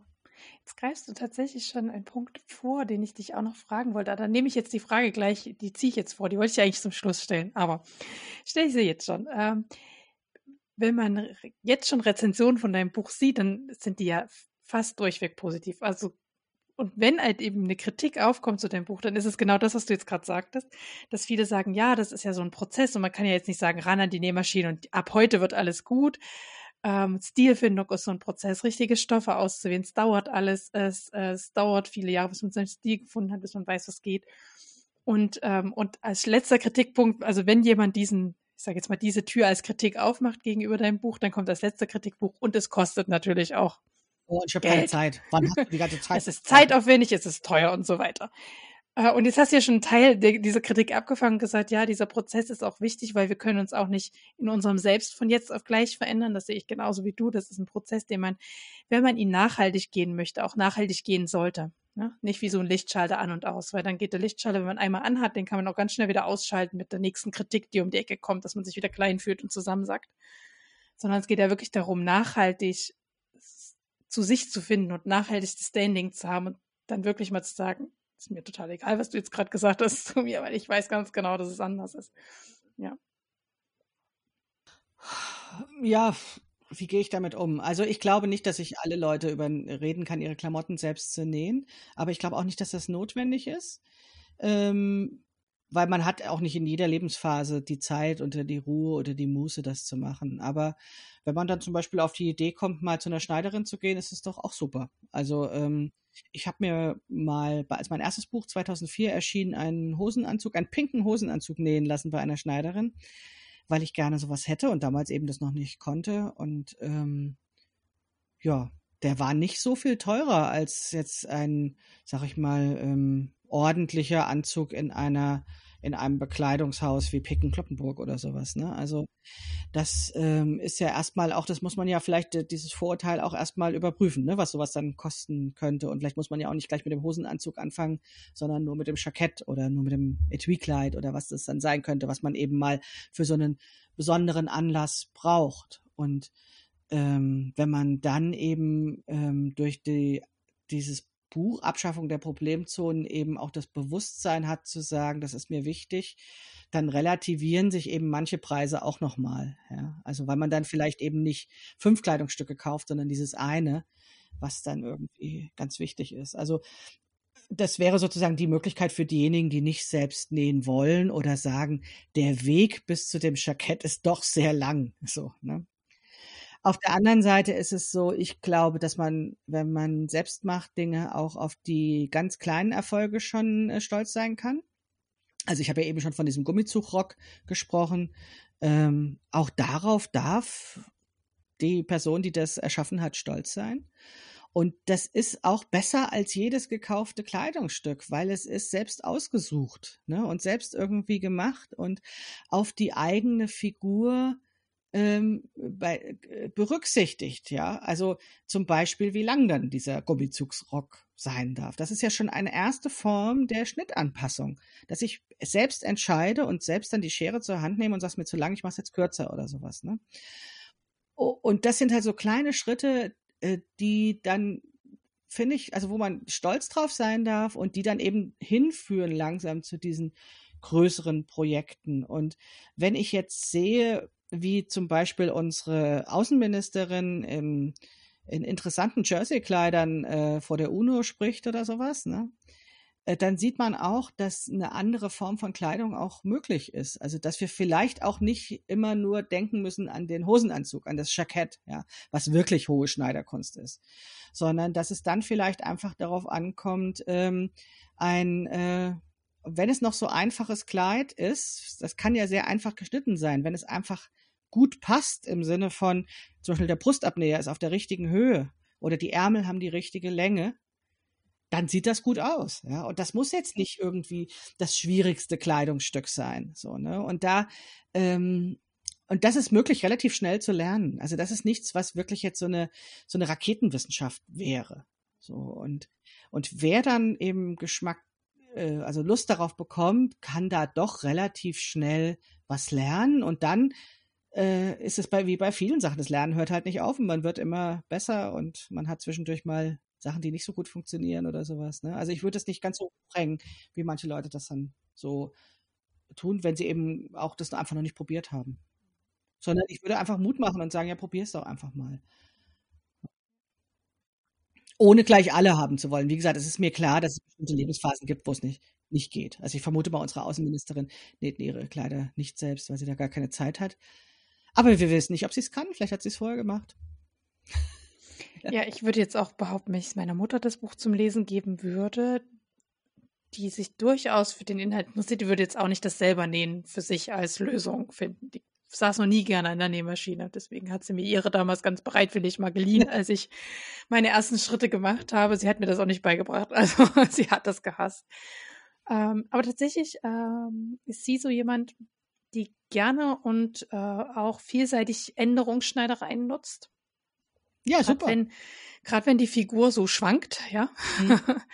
dass sich Dinge ähm, enger oder auch wieder weitermachen lässt, wenn ähm, ja das gerade mal wieder in die andere Richtung geht oder eben auch, wenn sie sagt, das Kleid gefällt mir, aber das ist mir eben zu lang, wie du sagst, ne, mhm. dann geht sie zur, zu unserer Rita äh, in Radebeul zur Änderungsstelle, also wer aus der Ecke kommt, ne, muss zur Rita gehen und sagt dann zu Rita, hier, das muss zehn Zentimeter kürzer, steck das mal ab, ja, genauso gefällt's mir und dann macht die das. Und das ist jetzt im Vergleich zu jemand erstellt für mich einen Schnitt und schneidert mir etwas, eine relativ preiswerte Variante, seine Total. Kleidung anzupassen.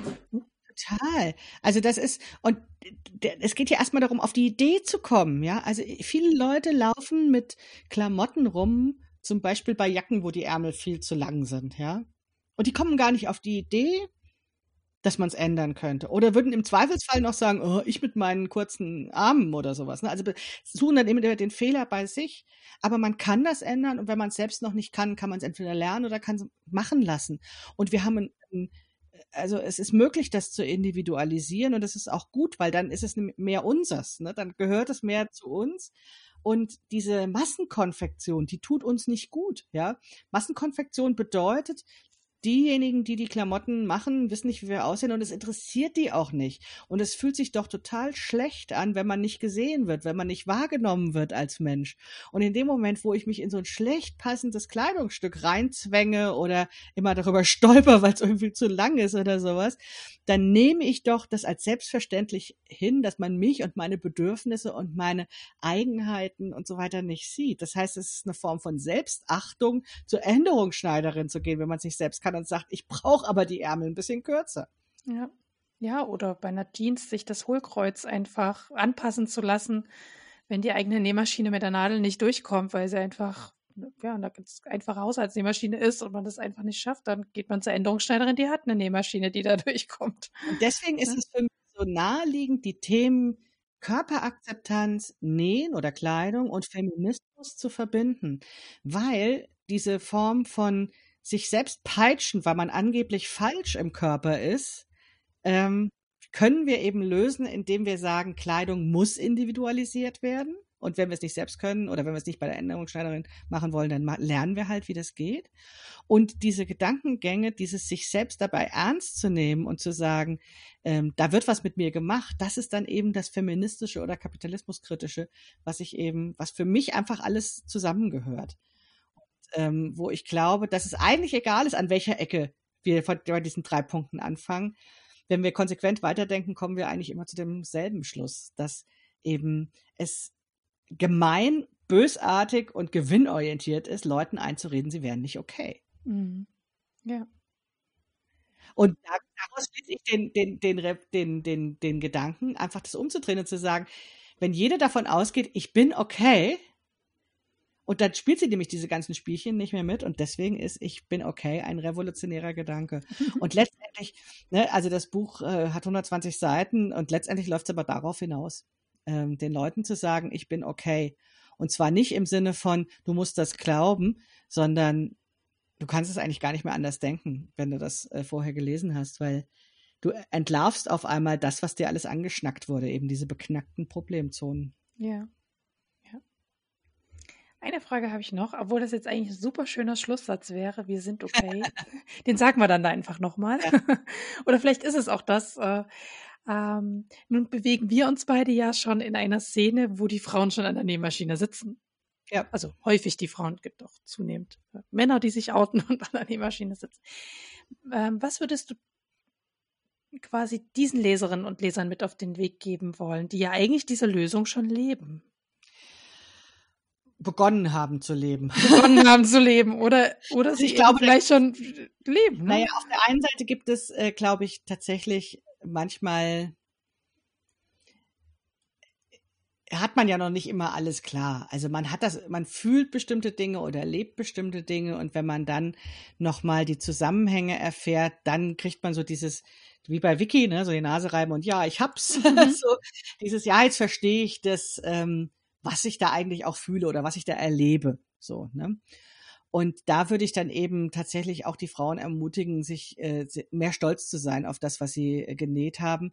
Und dieses, ähm, dieses, äh, äh, ähm, äh, guck mal, ich weiß doch, dass hier ein kleines Fältchen am eingenähten Ärmel ist oder sowas lassen, sondern eher ne, zu sagen, so, hey, cool, ne, ich kann das so machen. Mhm, ja. Und beim nächsten Ärmel wird's dann sowieso besser. Und dann, ähm, und deswegen gebe ich ja eben auch diese Schnittanpassungskurse, ähm, glaube ich schon, dass es nicht die Lösung ist, nur Jersey zu nähen.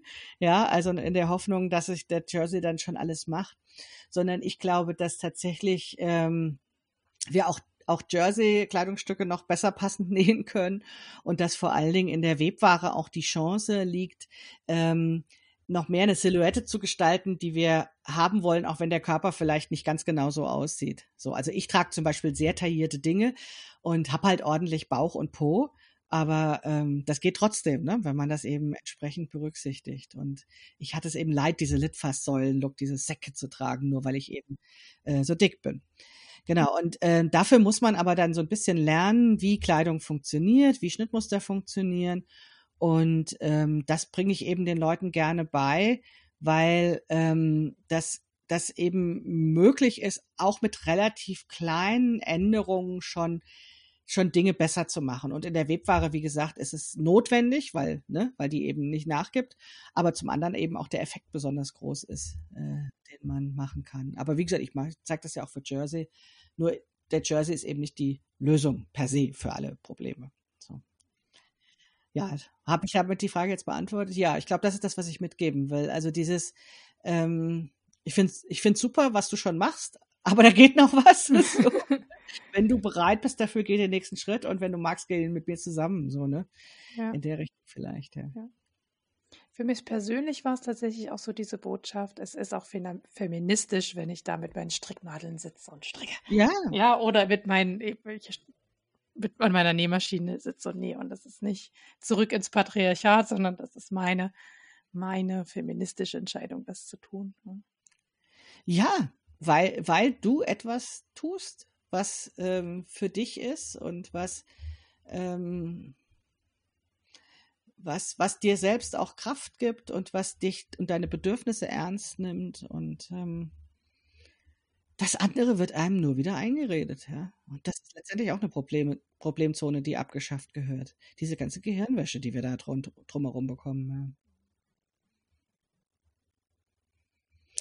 Und ich glaube, bei den Bekleidungsnäherinnen ist es halt so, wir sprachen ja vorhin auch schon mal über UFOs, ne? also diese unvollendeten Objekte und so weiter. Das wird natürlich dann auch gerne mal in die Ecke geschmissen, wenn es nicht gut passt. Und ähm, das muss halt nicht sein, ne? wenn man vorher das Schnittmuster mal ausmisst, dann kann man die ganz groben Dinge einfach schon vermeiden, so die groben Auf jeden Patze. Fall. Ja, und schon sehen. Ne? Schon allein ne, zu gucken, wo liegt denn der Brustpunkt bei dem Schnittmuster und wie ist der Abnäher dazu und dann in Abnäher zu verlegen, ist äh, gar nicht so schwierig. Ne? So, es ist eigentlich eine ganz einfache äh, Sache. Und wenn, du hast ja vollkommen recht, zum Beispiel, wenn so ein Abnäher genau da liegt, wo er liegen soll, dann sieht das Kleidungsstück so viel wertiger aus, ja, als wenn definitiv. es zu tief, zu hoch liegt und sich eigentlich ein Betrachter denkt, was soll da diese Falte da? Die tut ja für diesen Körper gar nichts. Ne? Genau. Ja. Naja, und meine Idee ist, also ich habe früher immer gedacht, also diese Schneiderin, ja, die, die können das dann machen, weil die 30 Jahre Erfahrung haben. Und äh, bis ich dann mal so weit bin, bin ich tot. so. Also ich hatte das schon als so eine Geheimwissenschaft äh, irgendwie gesehen und konnte mir das immer nicht erklären bei meinen ersten Nähstücken, warum dann irgendwas nicht klappte. Und dann habe ich irgendwas geändert und dann habe ich ganz viel verschlimmbessert und so, ne? Also an einer Stelle irgendwas verändert und dann passt es an einer anderen Stelle nicht mehr und so weiter.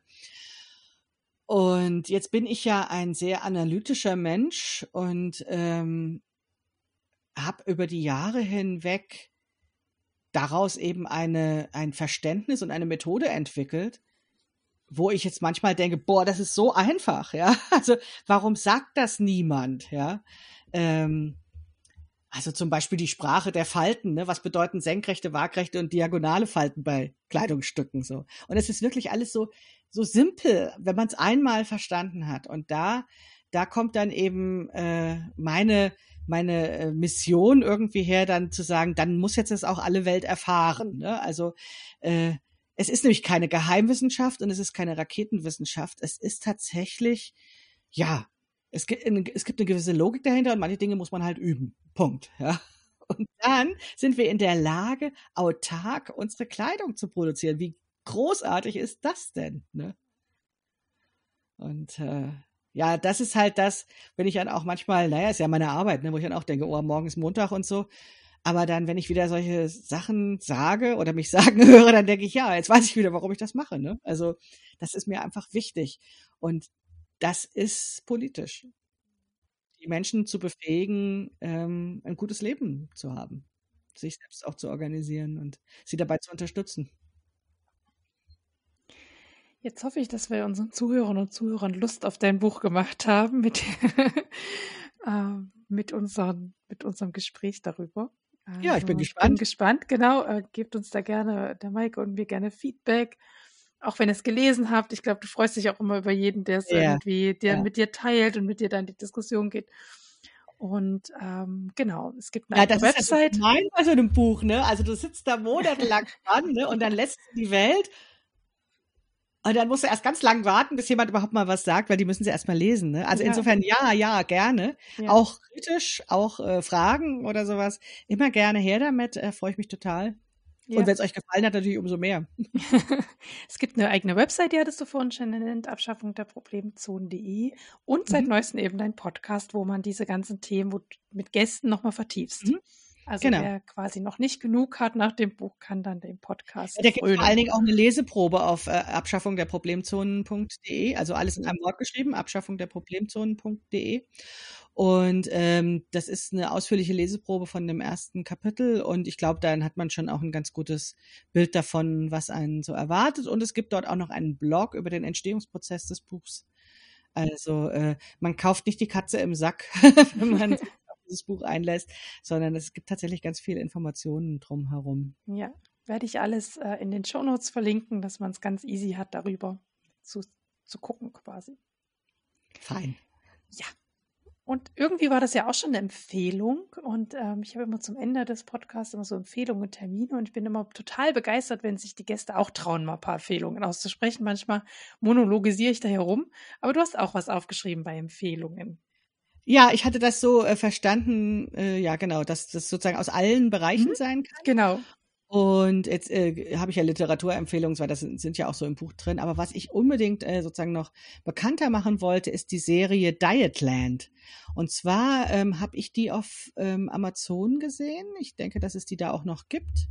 Aber selbst wenn es sie dort nicht gibt, äh, kann ich auch empfehlen, falls man sie kaufen will oder sowas. Also sie ist wirklich richtig, richtig gut. Dietland ist so eine, ich glaube, zehnteilige Serie von einer dicken Frau. Ähm, ja, und es geht ja auch um Körperakzeptanz und ähm, ich habe daraus den äh, oder der entscheidende Satz für mich aus dieser Serie ähm, äh, ist irgendwann so aus der Mitte oder ja ungefähr in der Mitte. Und da, da sagt die Hauptdarstellerin oder kriegt gesagt, was ist, wenn das alles nicht wahr ist? Also das, was sie immer alles geglaubt hat, diese ganzen mhm. Glaubenssätze, mhm. die sie so hatte, weil wie dicke Menschen sind oder wie Menschen so sind, was sie über sich gedacht hat. Und dieses in Frage stellen, was ist, wenn das eigentlich alles gar nicht stimmt? Das hat für mich ganz viel verändert und mhm. deswegen Dietland, absolute Sehempfehlung. Okay. Ich habe es nicht ganz so ähm, politisch. Ich, ah, ich weiß auch nicht. Ich suchte zurzeit ein bisschen Trash-TV und gucke das aber gar nicht live bei RTL Plus und wie sie alle heißen, Vox und Co., sondern gucke mir auf YouTube Menschen an, die das kommentieren ah. quasi. Ah, das ist ja auch total in, ne, sozusagen. Ich weiß auch nicht. Meta zu machen, ja. ja. Und da bin ich über, also einen YouTube-Kanal oder eine finde ich besonders sympathisch dabei, die, die nennt sich, ähm, ich spreche bestimmt aus, La Polsche Vita, das ist die Paulina. Und die spricht gerade über den, also über alle möglichen Arten von Trash-TV, also Princess Charming, Bachelorette und jetzt ähm, Love Island und was es da alles so gibt. Also diesen ganzen echt, also was man ja eigentlich gar nicht gucken kann, wenn man den Menschen, die dort teilnehmen, an diesen Reality-Shows zuhört, wo man immer denkt, ei, über die Punkte, ne? also gerade Feminismus, ne, hatten wir ja nur gerade, müssten wir da schon längst alle drüber hinweg sein. Wie können sich 20 Frauen um einen Mann prügeln und sich dabei so diskriminieren lassen? So, ja. Und sie macht es aber eben mit diesem leichten feministischen Blick quasi, aber vertieft ihn nicht weiter, sondern man hört das so zwischen den Zeilen raus. Das sieht das eben auch so. Sie hat dann so ein grünes Fähnchen und so ein rotes Fähnchen. Und wenn es halt besonders schlimm ist, dann schwenkt sie die rote Fahne und sagt, Leute, also darüber sind wir schon hinweg. Also ich mag es total gerne und das ist wirklich, wenn man mal so das Gefühl hat, ich brauche mal Gehirn aus und ich möchte irgendwas Seichtes konsumieren. Finde ich gerade total nett. Bin da gerade dabei. Aber was mir heute in unserem Gespräch, da ist noch eine zweite Empfehlung, die werde ich noch ergänzen in den Shownotes, ist gerade zum Thema Kleiderindustrie. Und ich glaube, ich habe die auch schon mal empfohlen.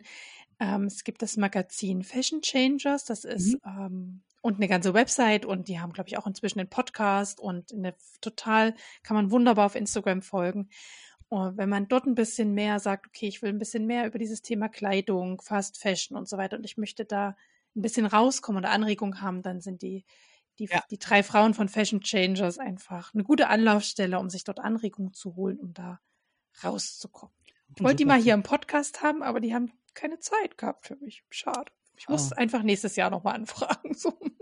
Einfach ja. immer mal einmal im Jahr eine Anfrage raushauen. Ja, ach, das manchmal muss man wirklich mehrmals fragen. Ja, ja ich, also wenn es dann einfach nicht passt in dem Moment. Genau, manchmal ist es so, vielleicht waren da einfach viele Projekte. Ich werde sie nächstes Jahr nochmal versuchen anzuhauen. Jetzt haben sie ja selber einen Podcast, vielleicht ist jetzt dieses Podcasten ein bisschen leichter für die. Ja, also komm zu mir, ich gehe zu dir. ich wüsste nicht, was ich denen erzählen sollte. Vielleicht die psychologischen Aspekte von, von Selbstwert und so. genau. Ja. Wenn die Zeit reif ist, dann wird es klappen. Ich bleib dran für euch. Ja. Weil ich fände ich echt auch tolle Gästinnen. Also ja. die, die machen echt viel Input. Ähm, ist, also es ist eine reine Freude. Also das kommt auch noch in die äh, Empfehlungsliste und ich werde es euch verlinken, dass ihr es ganz schnell findet. Ja, super. Ja, dann sind wir schon bei uns, schon. dann sind wir bei unserer letzten Kategorie angekommen, nämlich Termine und in unserem, in unserer Nähbubble oder Selfmade-Bubble gibt es ja immer mal Dinge, an denen man teilnehmen kann. Ich weiß nicht, Maike, damit das nicht so ein Monolog wird, wollen wir uns abwechseln bei den Terminen. Du hast auch ein paar aufgeschrieben, dass du mal du einen sagst ja, und dann ich einen. Ja. Das ist vielleicht ein bisschen ja. nett zum Schluss. Du Fang, hast ganz viele, ne? Fang mal an. Ich fange an. Also sonst fängt ja immer der Gast an. Na gut, fange ich mal an. Ähm, ich habe euch als erstes aufgeschrieben, ab dem 22.08., also wenn ihr den hört, hat es schon angefangen, wird es von dem Account A Yarn Story ähm, ein Men's Sweater Knit Along geben mit den Strickmustern, also die im Strickbereich unterwegs sind, die werden das jetzt alles kennen, von Max the Knitter. Das ist ein kanadischer Designer, der auch Wolle selber färbt und da einen Wollshop hat. Und er hat auch einen Podcast mit seinem, ich glaube, inzwischen Ehemann, äh, genau, elf Wochen lang können da äh, Männerswetter gestrickt werden mit Begleitung. und, hm? Damit die zu Weihnachten fertig sind, oder? Kommt so, so wirkt es ein bisschen, ne? also damit sie irgendwie pünktlich, wenn es kalt wird, fertig sind. genau. Ja, genau. Äh, so als erste Empfehlung. Du hast auch einen Termin. Ja, ich bin, ich tue mich immer ein bisschen schwer bei solchen Sachen, weil jetzt muss ich natürlich äh, so, äh, das ist dann immer so Werbung, was ich dann mache, aber ähm, ich mache es jetzt einfach mal. Und Wir sagen jetzt einfach Werbung, Selbstwerbung. Punkt. Ja, ja, ja genau. Ist ja, für, ist ja für mich sozusagen.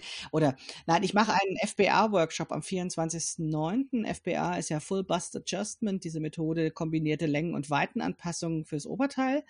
Und da mache ich jetzt auch ähm, gleichzeitig die SBA, also die Small Bust Adjustment.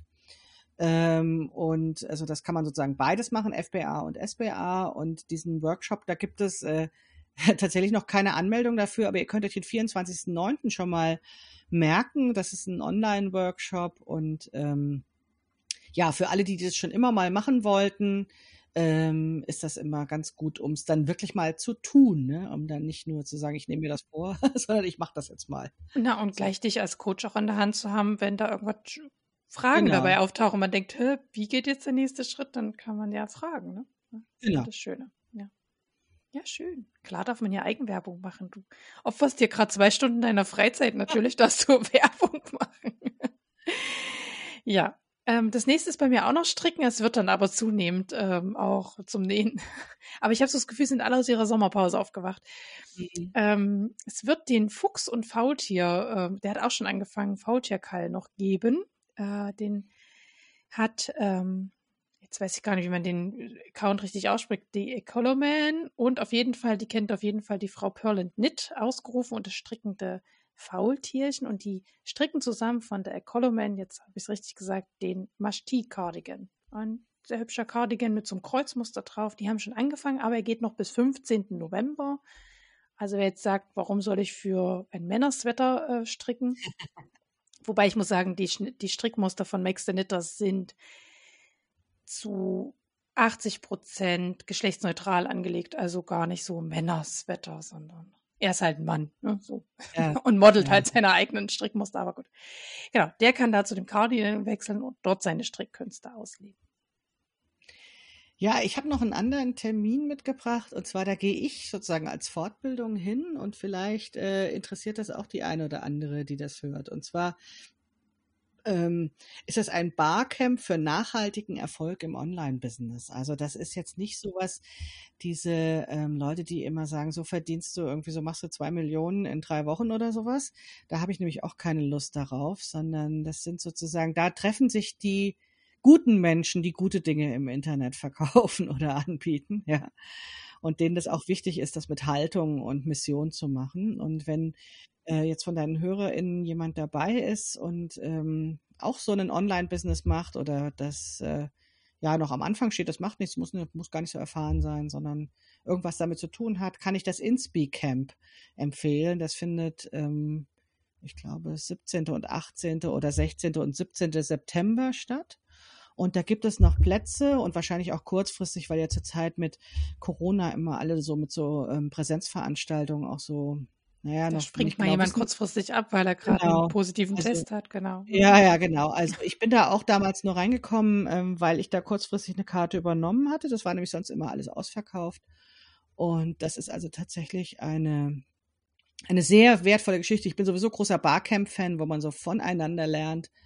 Und deswegen wollte ich das sagen, weil ich natürlich auch hoffe, dass es das weitergibt. Es sind nämlich jetzt noch nicht genügend Karten verkauft. Und ähm, ja, wer also ähm, für nachhaltigen Erfolg im Online-Business äh, da irgendwie Verwendung hat, dann guckt doch einfach mal bei InspiCamp. Mhm. Das passt eigentlich wunderbar zu meiner nächsten Empfehlung, weil die liebe Inga von Need for Needles lädt jetzt Ende August, also wenn ihr den Podcast hört, müsst ihr euch ranhalten mit der Anmeldung. Ähm, am, um 20 Uhr, also am 29. August um 20 Uhr zu einem kostenlosen Webinar ein zum Thema Reparieren in deinem eigenen Stil. Äh, mit so ja, äh, wo sie ein bisschen Anregung gibt und ich glaube, die ähm, will das gerade ein bisschen mehr forcieren. Von daher, äh, Inga, vielleicht ist das was für dich, ein kleiner Gruß an dich, dieses Inspi-Camp. genau, weil die mhm. baut das jetzt gerade auf, hat auch einen tollen Newsletter, also wer den noch nicht hat und sich fürs Kleidung reparieren interessiert, ähm, ja, sei da an die Inga verwiesen. Ja, äh, das nächste, was ich auf meiner Liste hatte, das ist tatsächlich was, was ich mir gönne, ist eine, ähm, auch eine Weiterbildung zum Thema Schreiben.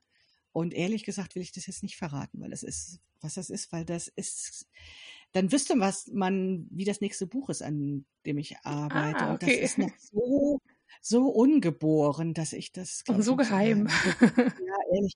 Ja, also noch so in dieser Phase, wo es noch um ob oder ob nicht geht. Ne? Insofern ja. kann ich gerade gar nicht so dann reden. Aber ich wusste nicht genau, wie du das meinst mit den Terminen, deswegen ja. hatte ich das aufgeschrieben. Ja, ja, dann äh, also, erlöse ich dich quasi und erzähle was von Wein.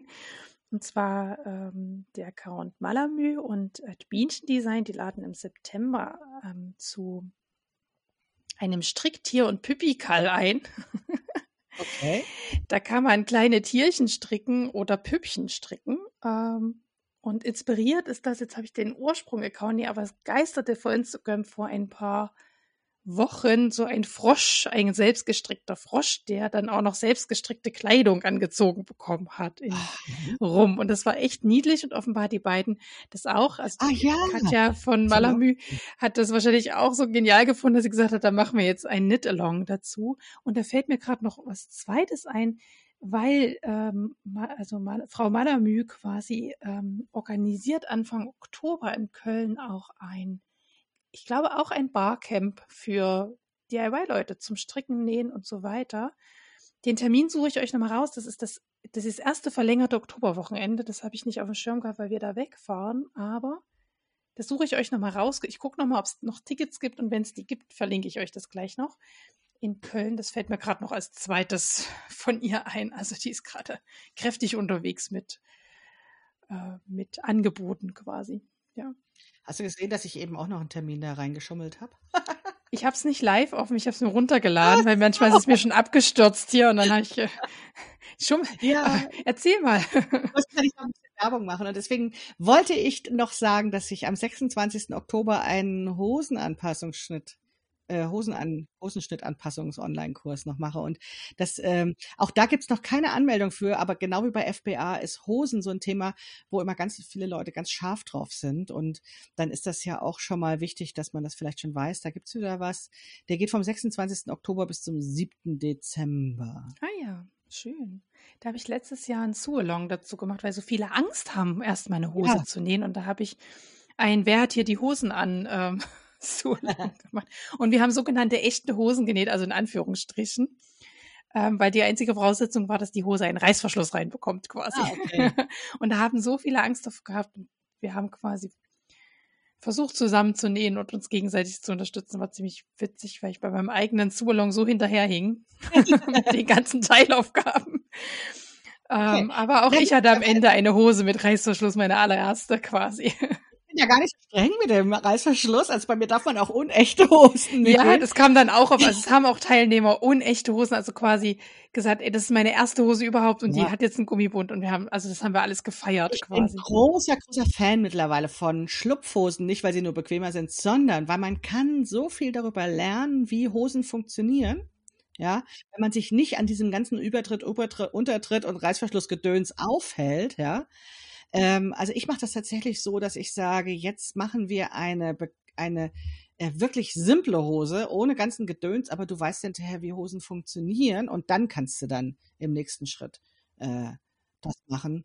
Das äh, ist tatsächlich ähm, ja meine pädagogische Herangehensweise und dann äh, bin ich immer eher dafür, diese Nähschwierigkeiten erstmal rauszulassen, damit man sich auf die Passform konzentrieren kann. Okay, der nächste Termin ist eigentlich kein richtiger Termin. Die liebe Mary von Nadel und Garn, die ja auch schon mal gestern war im Podcast, hat zu einem Mini-Kall, also eine Mini-Nittelong, zu ihrer Sneaker-Socker Gitter aufgerufen. Das ist so eine kleine Sneaker-Socke. Ich glaube, die Stricker die nichts anderes tun, stricken das in so ein paar Wochen. ich brauche da wieder ein halbes Jahr für, weil das ein ziemlich aufwendiges Muster ist. Kein Enddatum, sie hat einfach angefangen und wer sich daran beteiligen will, nutzt einfach den Hashtag Sneakersocken Gitter Minikall. Ist mhm. verlinkt in den Shownotes. ja, ich habe jetzt eigentlich nur noch den Unterkleid-Workshop, von mhm. dem ich vorhin schon gesprochen habe. Der findet äh, im November statt. Natürlich weiß ich jetzt auch ganz professionell wieder das Datum nicht auswendig, obwohl es das schon gibt. Ah doch, am 12. November findet der statt. Das ist ein Samstag und da gibt es aber vorher, noch mal so zehn Tage vorher, einen Abend, der dazugehört, wo wir ähm, über Material sprechen, damit dann auch das Material besorgt werden kann. Ja. Ähm, also es ist ein Abend und ein Tag und der Tag ist am 12. November. Mhm die Materialbesorgung ist ja auch immer ein spannendes Thema bei uns. Ja, genau. Und deswegen ist es ja auch wichtig, dass man da im Vorfeld einfach schon so ein paar Tipps gibt und damit die Leute nicht das falsche Material eben besorgen, sondern wirklich dann auch Erfolgserlebnisse haben. Und deswegen haben Sabine und ich uns das so ausgedacht. Also eigentlich macht Sabine den Workshop, das ist ja mein Nähcoach ähm, bei Krafteln und äh, ich bin da auch nur als Teilnehmerin, aber ja, also das wird bestimmt trotzdem total super. Also, was heißt trotzdem? Natürlich, es wird total super. Ich freue mich schon drauf. Schön.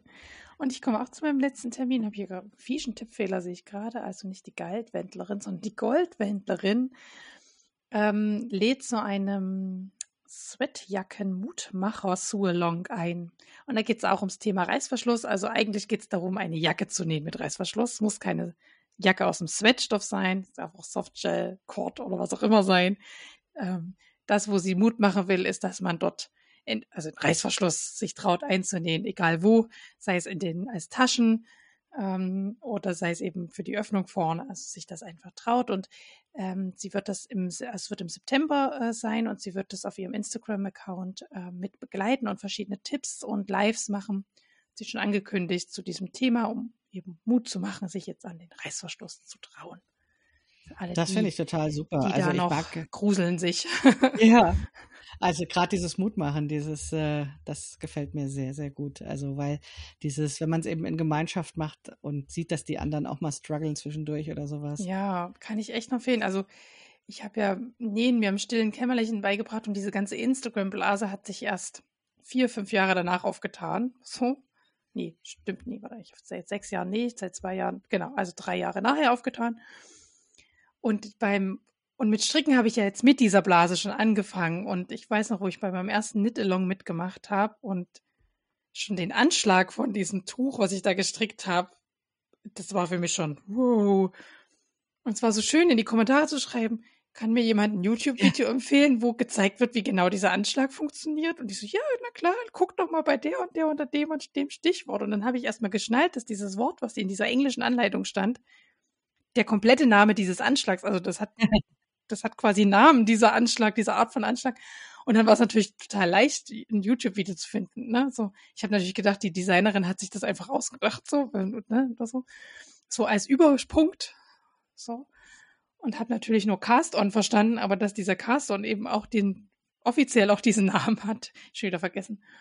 Und das war so hilfreich. Ähm, oder auch bei dem letzten Tuch äh, habe ich ja auch mit einem Knit-Along angefangen. Oh, die Maschenprobe wollte hin und vorne nicht hinhauen. Und dann auch mal zu, das Bild zu posten und sagen, Leute, was mache ich denn falsch? Also, und es ist so schön. Also ich kann, und das ist eben beim, beim Nähen genau das Gleiche und überhaupt bei allen Dingen, wenn man da gemeinsam was anfängt und sehen kann, aha, so ist das. Oder unter den Kommentaren kriegt man nochmal einen Tipp, einen netten. Ja, das ist einfach schön. Auf jeden Fall. Also ähm, ich glaube auch, dass diese Gemeinschaft ja so wichtig ist, weil viele Leute eben nicht im Freundeskreis so jemand haben. Äh, und ähm, dass dann sich vielleicht irgendwo in Posemuckel wohnen und dann sich ein bisschen einsam fühlen und so. Und das ist tatsächlich äh, eine, ein Riesengeschenk, was das Internet uns so bietet, also an Austauschmöglichkeiten, an Anleitungen und so weiter. Also ich finde das auch ganz großartig. Ich würde gerne noch doch noch einen, eine ja, los. sagen. Und los.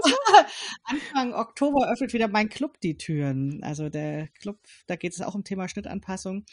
Und ähm, der ist eben angelegt auf ein Jahr, wo wir eben drei Grundschnitte bearbeiten, so dass man innerhalb eines Jahres eben nicht nur eben diese drei angepassten Grundschnitte hat, sondern vor allen Dingen auch durch diese Wiederholung. Ne? Also jedes bei jedem Projekt passiert ja im Prinzip wieder das Gleiche, dass man auch so tiefer drin hat und dann eben nachfragen kann. Und ich habe das als Club äh, und zwar nicht statt als Online-Kurs gemacht, weil ich immer gemerkt habe, dass diese Online-Kurse oftmals von den Zeiten nicht hingehauen haben. Für die eine war das dann irgendwie acht Wochen zu lang und für die andere war acht Wochen zu kurz. So. Und äh, bei diesem Club ist es tatsächlich auch möglich, dann immer noch Fragen aus dem letzten Quartal zu stellen oder ne, wo, wo diejenige gerade steht. Und ähm, dass da diese Gemeinschaft und dieser Austausch ist, da wollte ich ein Zuhause im Internet dafür schaffen. Und das ist der Club Krafteln. Und ähm, ja, der öffnet eben immer nur zu Beginn dieser Projektphase die, die Türen. Und das nächste Mal ist jetzt Anfang Oktober. Und da gibt es dann so als, wir machen immer so ein Projektthema und für diese Monate bis zum Jahreswechsel ist es dann das Thema Webware oder Jersey und da geht es eben um äh, zwei Shirt-Schnittmuster, wo ich eben auch zeige, wie man die anpasst und eben auch aufzeige, was sozusagen, wenn man Materialien austauscht, was man da berücksichtigen muss, könnte oder sowas. Und aber man kann aber natürlich zu allen anderen Nähprojekten, auch von anderen Schnittmusterfirmen und so weiter, immer Fragen stellen und ja, da so gemeinsam eben sich weiterentwickeln. Okay.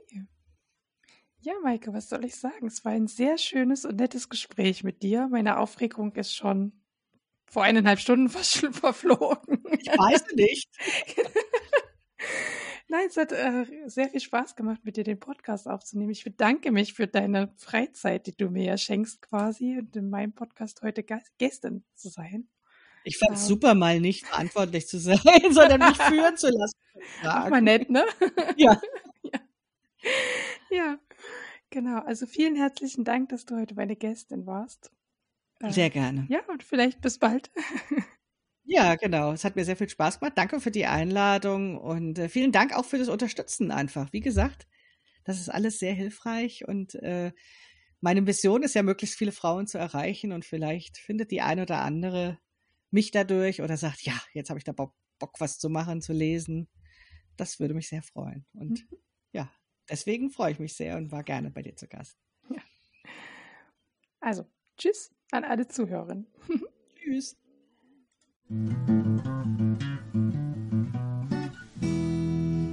Vielen Dank fürs Zuhören heute. Wenn euch der Podcast gefällt, dann würde ich mich über ein Abo freuen und über eine positive Bewertung auf iTunes und Spotify. Vielen Dank, bis bald, eure Claudia.